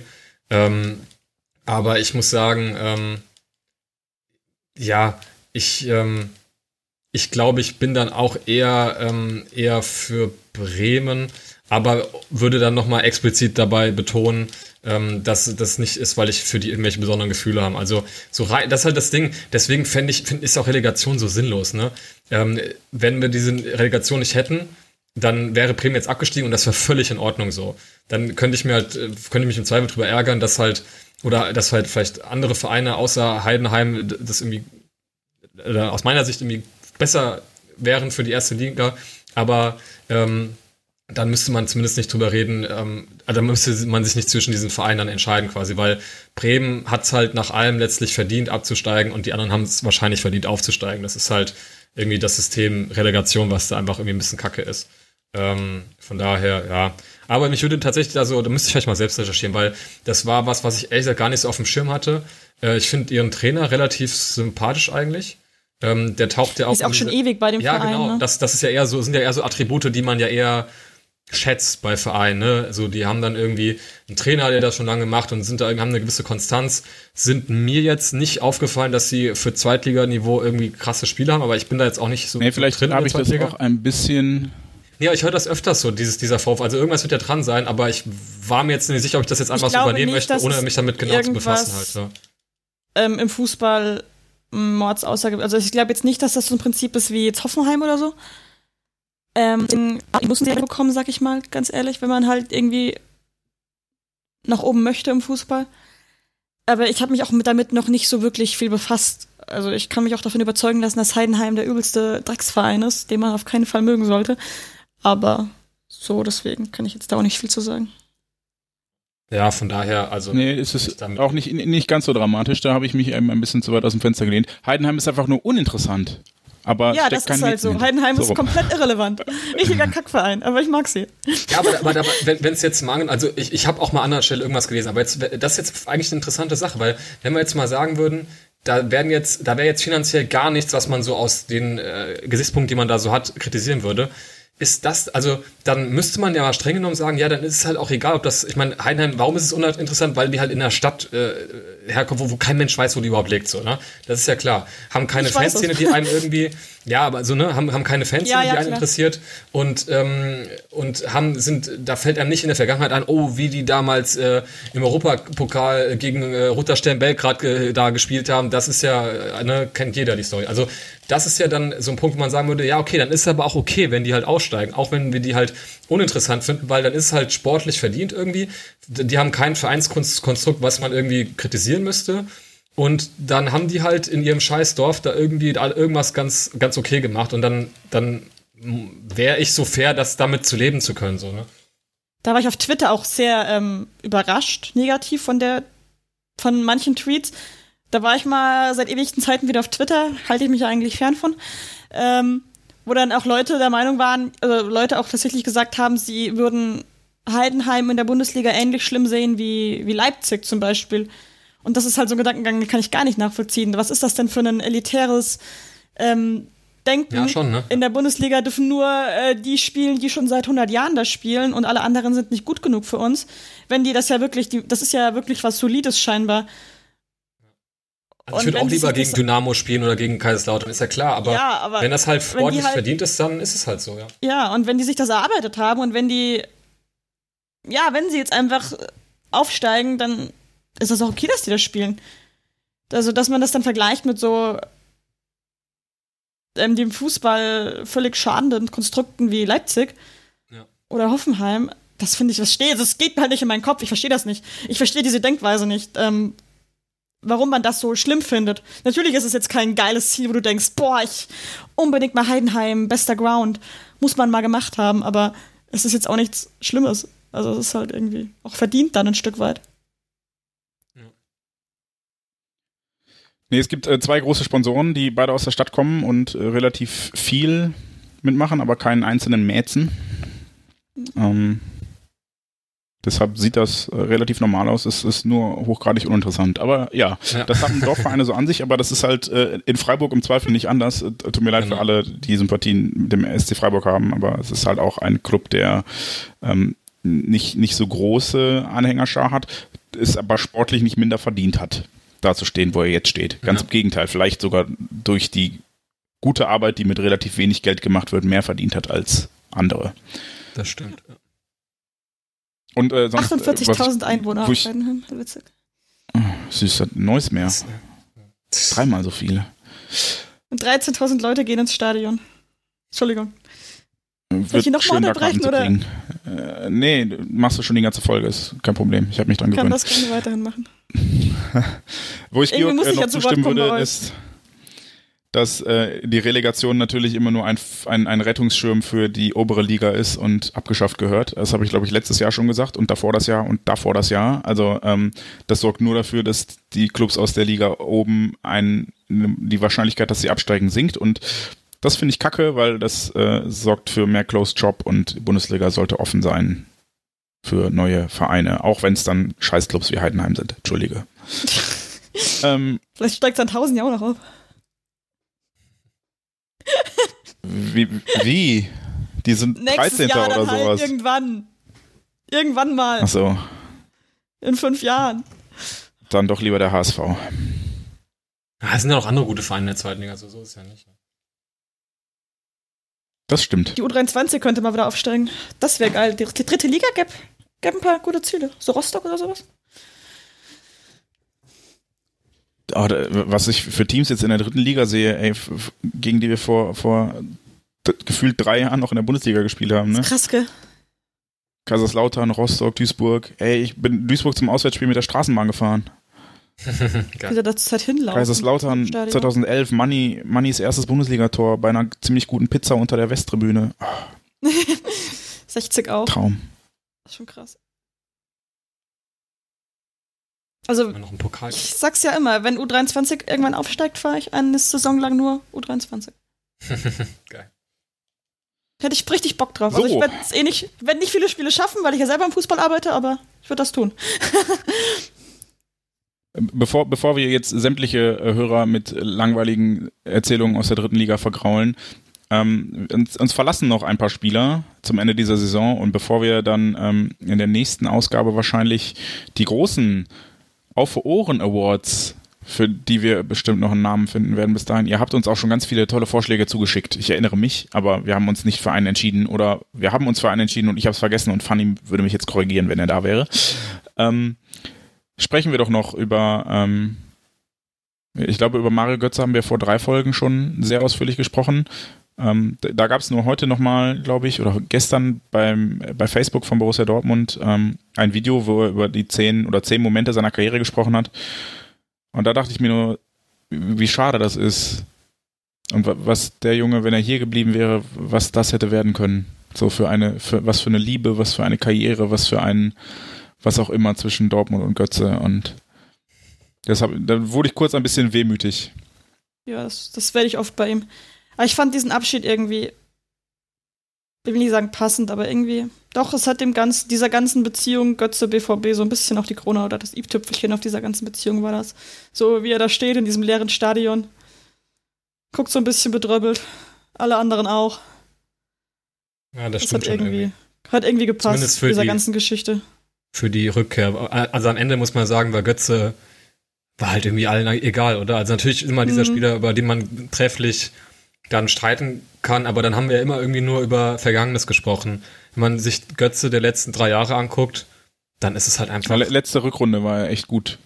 Ja, Michael klar, hat aber einen das schönen ist halt Artikel geschrieben zu dazu, wenig. Aber- zu dem Thema. Ja, aber da, genau, das ist aber halt dann so, wenn da- das ist dann halt irgendwas so zwischen, weiß ich nicht, Schulz, Götze, was sind da noch so für Spieler, die halt einfach irgendwie die ich schon wieder vergessen habe nach der Saison, wo Toll, Jan. gespielt haben. Ja, ja, wirklich. Also, das ist halt, das ist halt aus den Augen, aus den Sinn irgendwie. Dann.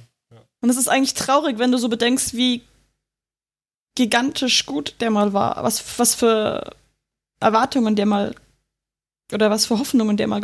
Äh, ich habe gerade irgendwie eine kleine Aphasie, Entschuldigung. Kein Problem. Hoffnungen der mal geweckt Wechseln wir einfach, wechseln wir einfach das Thema und sprechen äh, nicht mehr über Mario Götze, weil wir das schon zu Genüge getan haben. Wir wünschen ihm viel Erfolg, wo auch immer er hingeht. Ähm, und das war's, glaube ich. Ähm, Achraf Hakimi hat sich heute bei äh, Instagram und Twitter bei BVB-Fans bedankt und verabschiedet. Ähm, da gab es ja letzthin auch noch so ein bisschen die Hoffnung und ähm, Michael Zorg war einer, der dann davon sprach, dass man nochmal mit Real Madrid reden wolle, um vielleicht die Leihe zu verlängern oder wie auch immer. Dann ging es aber sehr schnell und er wird wahrscheinlich für äh, 40 Millionen Euro oder so äh, zu Inter Mailand wechseln. Und leider kriegen nicht wir die 40 Millionen Euro, sondern Real Madrid. ähm. Schade. ein, ein Wechsel, der äh, auf Twitter ein bisschen diskutiert wurde. Ich finde den nachvollziehbar. Ich glaube, Real Madrid wird auch Geld brauchen jetzt durch äh, Corona und ähm, Hakimi wird spielen wollen und das wird man ihm bei Madrid nicht garantiert haben. Das hätte man ihm hier wahrscheinlich garantieren können, aber wir hatten halt keine 40 Millionen Euro. Dann geht er halt zu Inter Mailand, die auch mit einer Fünferkette spielen. Also da wird er seine Stammposition und seine Idealposition weiter spielen können. Und das in einer Mannschaft, wie wir schon äh, erfahren durften, die durchaus Qualität hat und die, glaube ich, auch noch besser werden wird. Ähm, ja, Wo haben die eigentlich Was die Kohle her? Also, steckt da nicht auch wieder irgendwer hinter? ja, ich glaube auch, ist ja in Italien auch viel so mit Fernsehanstalten, die dann irgendwelchen dubiosen Politikern gehören und so. Ja, und in, in, bei, beim AC ist es doch ein chinesisches Stimmt. Konsortium inzwischen. Ja. Ja, ja. Lass Ja. mal sowas holen. Ich will auch endlich Geld haben. Ja, so ein bisschen tut, tut mir dieser Hakimi, äh, das Hakimi-Ding tut mir ein bisschen weh. Also Ja. ähm, aus irgendwelchen Gründen habe ich den Typen echt, ähm, echt schätzen gelernt ähm, und äh, war mit dem irgendwie auch wesentlich, also an dem, also ich will jetzt nicht sagen, dass mein Herz dran hängt, das ist bei einem Spieler, der irgendwie so kurze Zeit bei uns spielt, jetzt nicht so, nicht so passend, aber für mich war das irgendwie eine interessantere Personalie, was jetzt diesen Sommer angeht, als, als Sancho irgendwie. Sancho, da habe ich mich schon länger von verabschiedet irgendwie, auch wenn er vielleicht jetzt ja doch bleibt irgendwie, mal sehen. Aber Hakimi, der hat irgendwie, der hat ja natürlich auch von seinem Spiel irgendwie Qualitäten ähm, ähm, verkörpert, so dieses, ja, gerade, ne, das, was wir vorhin hatten in Prag, wo der einfach nicht aufhört zu rennen halt, ne? Das ist halt irgendwie natürlich was, was man, was man irgendwie, was man gerne sieht irgendwie. Ähm, hat sich ja auf irgendeine Art auch irgendwie neu, neu erfunden auch. Natürlich auch sehr von dieser ähm, Systemumstellung profitiert. Aber ähm, äh, ne, ein Spieler, wo wir in der Hinrunde oder auch vorher immer so gesagt haben, boah, also was der boah, defensiv da anstellt, das, das kann man sich nicht angucken. Dann halt so sehr sich neu zu erfinden irgendwie und dann einfach so dieser Flügelspieler zu werden, der da mit, also man hat ja alle unsere Champions League Tore geschossen halt, ne? Und, äh, und auch so in der Liga und äh, so, so abgeliefert hat dann offensiv und auch defensiv besser wurde, muss man ja auch sagen. Also da hat er dann schon durchaus sich da ähm, also auch besser gemacht. Das war eine Entwicklung, fand ich, die über die Saison betrachtet so eine der, der herausragenderen ähm, Einzelentwicklungen waren, was die Spieler irgendwie angeht. Ähm, neben so Sachen wie, wie Sagadu auch irgendwie. Ähm, und den hätte ich wirklich echt gerne noch mal ein Jahr gesehen bei uns und, und ähm, gesehen, was, was, was dann aus dem wird, wenn man dann weiter mit dem irgendwie arbeitet. Ähm, von daher, ja, finde ich echt schade. Ja, ich auch. Ist auch, glaube ich, also ist, ich begehe da eigentlich voll mit dir mit. Also es ist ein Wechsel, der uns sportlich wehtun wird, denke ich mal. Also den werden wir, also ich glaube schon, dass wir den vermissen werden. Weil er einfach unfassbar gut ist. Aber auch irgendwie ist er mir ans Herz gewachsen. Auch wenn von Anfang an ja irgendwie klar war, der wird nicht lange bleiben, aber das war irgendwie netter. ich weiß nicht, wie ich das jetzt formulieren soll, aber es war einfach einer, an dem man sich, den man irgendwie, ja, der einem ans Herz wächst und an dem, ich, an dem man sich auch dann gerne erinnert. Das ist halt dann die Art von Abgang, ja, wo man, wo einfach überhaupt kein böses Blut danach herrscht. Ist halt irgendwie auch ein Abgang, der so ein bisschen dem, der Dreckigkeit des Geschäftes geschuldet ist, denke ich mal, weil ich behaupte auch er, wenn die Möglichkeit bestanden hätte, dass man ihn hätte kaufen können, hätte er sicherlich auch nicht unbedingt abgesagt. Weil da bekommt man ja auch einen Eindruck dafür, was für, was für Summen man da trotz Corona und allem äh, hinlegen muss in dem Sommer, um gute Spieler zu verpflichten. Ne? Also, dass äh, man red, hat ja ein bisschen drüber, äh, haben ja auch hier schon drüber gesprochen, ob ähm, sich das auf die ähm, Ablösesummen so auswirkt. Und ähm, dann geht irgendwie Inter Mailand hin und, und äh, legt mal eben für einen Spieler, der ja erstmal jetzt noch nicht so viel vorzuweisen hat und noch voll in seiner Entwicklung ist. Klar, der, der, da kann man sich auch viel von versprechen, aber dann legen die für so einen Spieler halt mal eben über 40 Millionen Euro hin. Ähm, dass der BVB dann nicht mitgehen kann, ist wahrscheinlich, liegt in der Natur der Sache. Aber ähm, ja, ähm, das, das ist schon krass irgendwie, dass dann trotzdem noch so Summen abgerufen werden. Ähm, ich, ich werde ihn deshalb vermissen, weil ähm, ich fand das in den Trainingslagern immer schön, ihm zuzugucken. Das war so ein, so ein Typ, der hat einfach immer Spaß, der hat immer gelacht und der hat auch immer so, so geil, auch dann, wenn er gefault wurde, so total übertrieben im Trainingsspiel. Also jetzt, ne, wo du weißt, es tut nicht weh und dann hat er immer so viel draus gemacht und dann rumgescherzt und geblödelt und trotzdem war der immer mit der, ähm, mit, mit diesem Ehrgeiz da, der wollte im Training spielen, ne, wenn der Pass schlecht gespielt hat oder nicht erlaufen konnte, dann hat er sich geärgert so und ach, das, der hat einfach Spaß gemacht, ihm im Training schon zuzugucken und ähm, auf dem Rasen sowieso. Ich habe irgendwann ähm, Anfang der Saison mal davon geschwärmt, als als Hakimi und äh, Hazard das bei irgendeinem Spiel die ganze Zeit nur angelaufen sind, die ganze Zeit draufgegangen sind, die ganze Zeit gepresst haben, dachte ich, boah, wenn ich mir die beiden den Rest des Tages angucken könnte, ne, wie sie den Gegenspieler unter Druck setzen, das war schon einfach schön. Von dem hat man auch irgendwie nie irgendwelche. Ich das falsch im Kopf. Nö, der hat, glaube ich, jetzt sein, sein, sein Kind bekommen und. Ja. Süßen Hund also, oder? Er ist halt, Ach, ja. Das stimmt. Dieser Lavi, total geil. Folgt dem auf Instagram? Nein. Aber man kriegt es ja trotzdem irgendwie mit. Ja. Ähm, nein, ist halt so ein, ja, ist irgendwie so ein der, der ist leicht zu mögen. Der hat wenig Kanten, ja. sag ich mal. Und der wirkt sehr nett und der, das stimmt, was du sagst mit dem Lachen. Ich habe aus dem Training, ich habe letztens mal wieder alte Fotos angeguckt von irgendwelchen Trainingslagern. So viele Bilder, wo er einfach, wo der einfach so übers ganze Gesicht strahlt und lacht. Das ist einfach so schön, sowas. Ach ja. Der Aschraf. Äh, weitere Abgänge aus der, äh, ja, aus dem Stammkader ergeben sich aktuell nicht. Ich glaube auch, es wird gar nicht so viele geben. Ähm, also wenn dann eher ähm, Abgänge auf der eh schon relativ langen Leihliste. So ist es zum Beispiel bei Jeremy Toljan so, dass der äh, ein weiteres Jahr an, ist es Sassuolo? Ja. Georg, du kennst dich doch da mit dem italienischen ja, ja, Fußball besser aus als ich, recht, ja, alter genau Ultra. Wieder. Ich weiß nicht genau, wie es, also Sassuolo, Sassuolo, ich weiß nicht, wie man es ausspricht, aber ja. Ähm, bleibt ein Jahr, ein weiteres Jahr ausgeliehen mit einer Kaufpflicht für 5 Millionen Euro am Ende der kommenden Saison, ähm, wenn Kriterien erfüllt werden oder Bedingungen erfüllt sind. Ja. Und äh, dann haben wir sicherlich noch ein paar andere Leihspieler, bei denen man gucken muss, was daraus wird. Ja, André Schöle ist einer davon oder ähm, weiß gar nicht, was mit, was mit ähm, Ömer Toprak ist, wenn Bremen, wenn, er, wenn sie drin bleiben, dann wechselt er. Und wenn nicht, Ach, dann kommt er zurück. Ja, aber mit Kaufpflicht oder Option oder weiß ich nicht. Gut, aber das, also das sind zumindest Spieler, die man, die, die wirst du nicht mehr im BVB-Trikot sehen. Ja, aber die musst du halt im Zweifel auch bezahlen oder loswerden, ne? Ja, klar, aber also äh, dann werden sie, glaube ich, im Zweifel unter Wert abgeben, als, als dann wieder den Kader wie letztes Jahr zu Beginn so aufzublähen. Und da, da hat man sie auch irgendwie, irgendwie losgeworden. Klar, das ist jetzt vielleicht nicht leichter geworden wegen der ganzen Krise, aber ja, da wird man dann vielleicht auf Geld verzichten müssen. Vielleicht von allen Beteiligten auch, auch von den Spielern her. Ja, André Horst Schöle ist da ein Beispiel. Da bin ich sehr gespannt, wie das ausgeht. Oh ja. Wenn das Kapitel endlich durch ist, mache ich auch drei Kreuze. Bis wann läuft der Vertrag nächstes Jahr noch, oder was? Boah, ich weiß es gar nicht.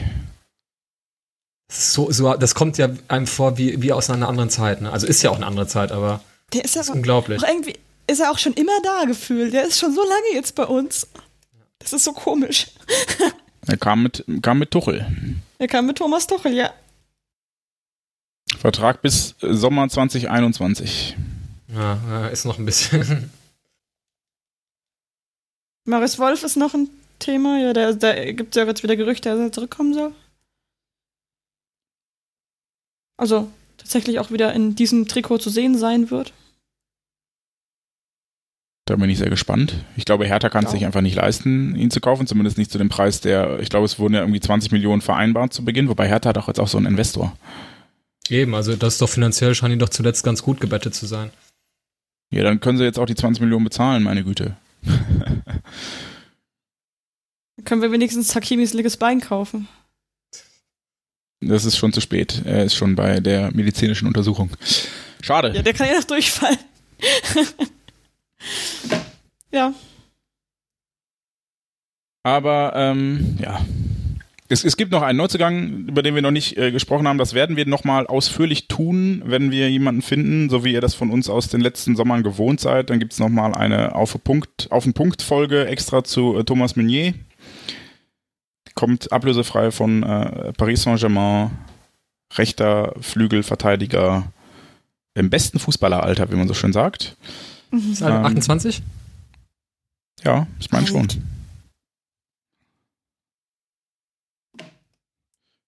Und ähm, ja, werden euch natürlich über weitere Transfers auf dem Laufenden halten, wenn es denn überhaupt welche geben wird. Ich glaube, da muss man dann auch mal so realistisch sein. Ähm, und auch da hat Aki Watzke schon so gesprochen, dass das äh, aufgrund des kürzlich äh, ähm, angesagten Verlustes wahrscheinlich nicht passieren wird. Und auch ich bin der Meinung, da wird nicht mehr viel passieren. Ein, ein Gerücht, das sich sehr hartnäckig hält und das, wie ich glaube, auch sehr schnell wahr werden wird, ist Jude Bellingham von Birmingham, ein 17-Jähriger, seit gestern, also wenn ihr das hört, schon ein paar Tage länger, ähm, 17-jähriger Mittelfeldspieler aus der zweiten englischen Liga. Ich glaube, das wird sich noch ähm, bewahrheiten und ich glaube, dann war es das auf der Zugangsseite bei Borussia Dortmund für diesen Sommer auch und da werden wir uns dann in ein paar Wochen nochmal drüber unterhalten, ob das ausreicht. Das war es dann jetzt aber erstmal von uns, würde ich sagen. Oder habt ihr noch irgendwelche Themen, die ihr für diesen Saisonrückblick 2019, 2020 besprechen wollt? Hm. Ach, sonst fällt mir eigentlich aktuell nichts mehr ein, ne? Also ich glaube, wir haben ja ganz coole Themen noch, ähm, um die fußballfreie Zeit ganz gut zu überbrücken. Ähm, von daher, glaube ich, kann man da noch viel auf die weiteren Folgen verlagern. Äh, Gerade so Awards und so, da habe ich persönlich richtig Bock drauf. Äh, ja. Vielleicht machen wir noch mal eine ja, Fanta so ein Fantasy-Ding, das hat halt auch Bock gemacht. Ja, wir müssen eigentlich noch den Trash-Draft machen, ne? Ich wollte sagen, das, also bei dem Trash-Ding wäre ich ja auch dabei. Wenn wir gute Regeln dafür finden, müssen wir es echt machen. Ja, äh, falls ihr Regel, Regelvorschläge für einen Trash-Draft habt da draußen, dann äh, schickt uns die doch bitte. Ansonsten, ähm, ja, war's das mit der Bundesliga-Saison, mit der DFB-Pokalsaison noch nicht ganz, aber da haben wir nichts mehr mit am Hut und auch die Champions League ist noch nicht zu Ende, aber auch da haben wir nichts mehr mit am Hut. Ähm, vielen Dank fürs Zuhören, vielen Dank fürs Begleiten über die ganze Saison. Ähm, wir hoffen, wir konnten euch jetzt nochmal ein paar ähm, Denkanstöße mitgeben, paar Perspektiven aufzeigen. Wir hoffen, wir konnten das das ganze Jahr über schon tun.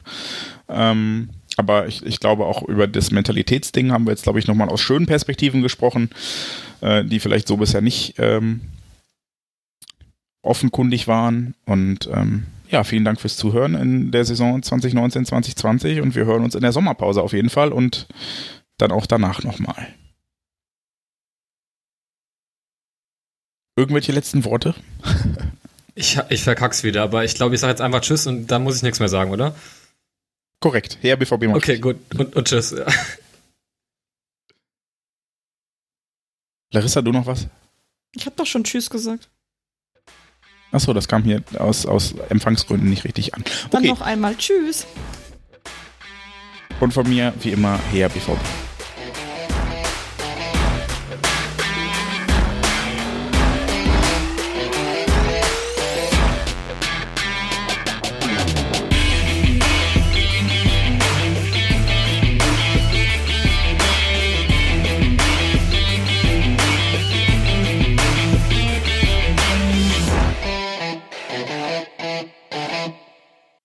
Zuhörerzahl, wie immer präsentiert von schwarzgelb.de, dem Fanzine über Borussia Dortmund.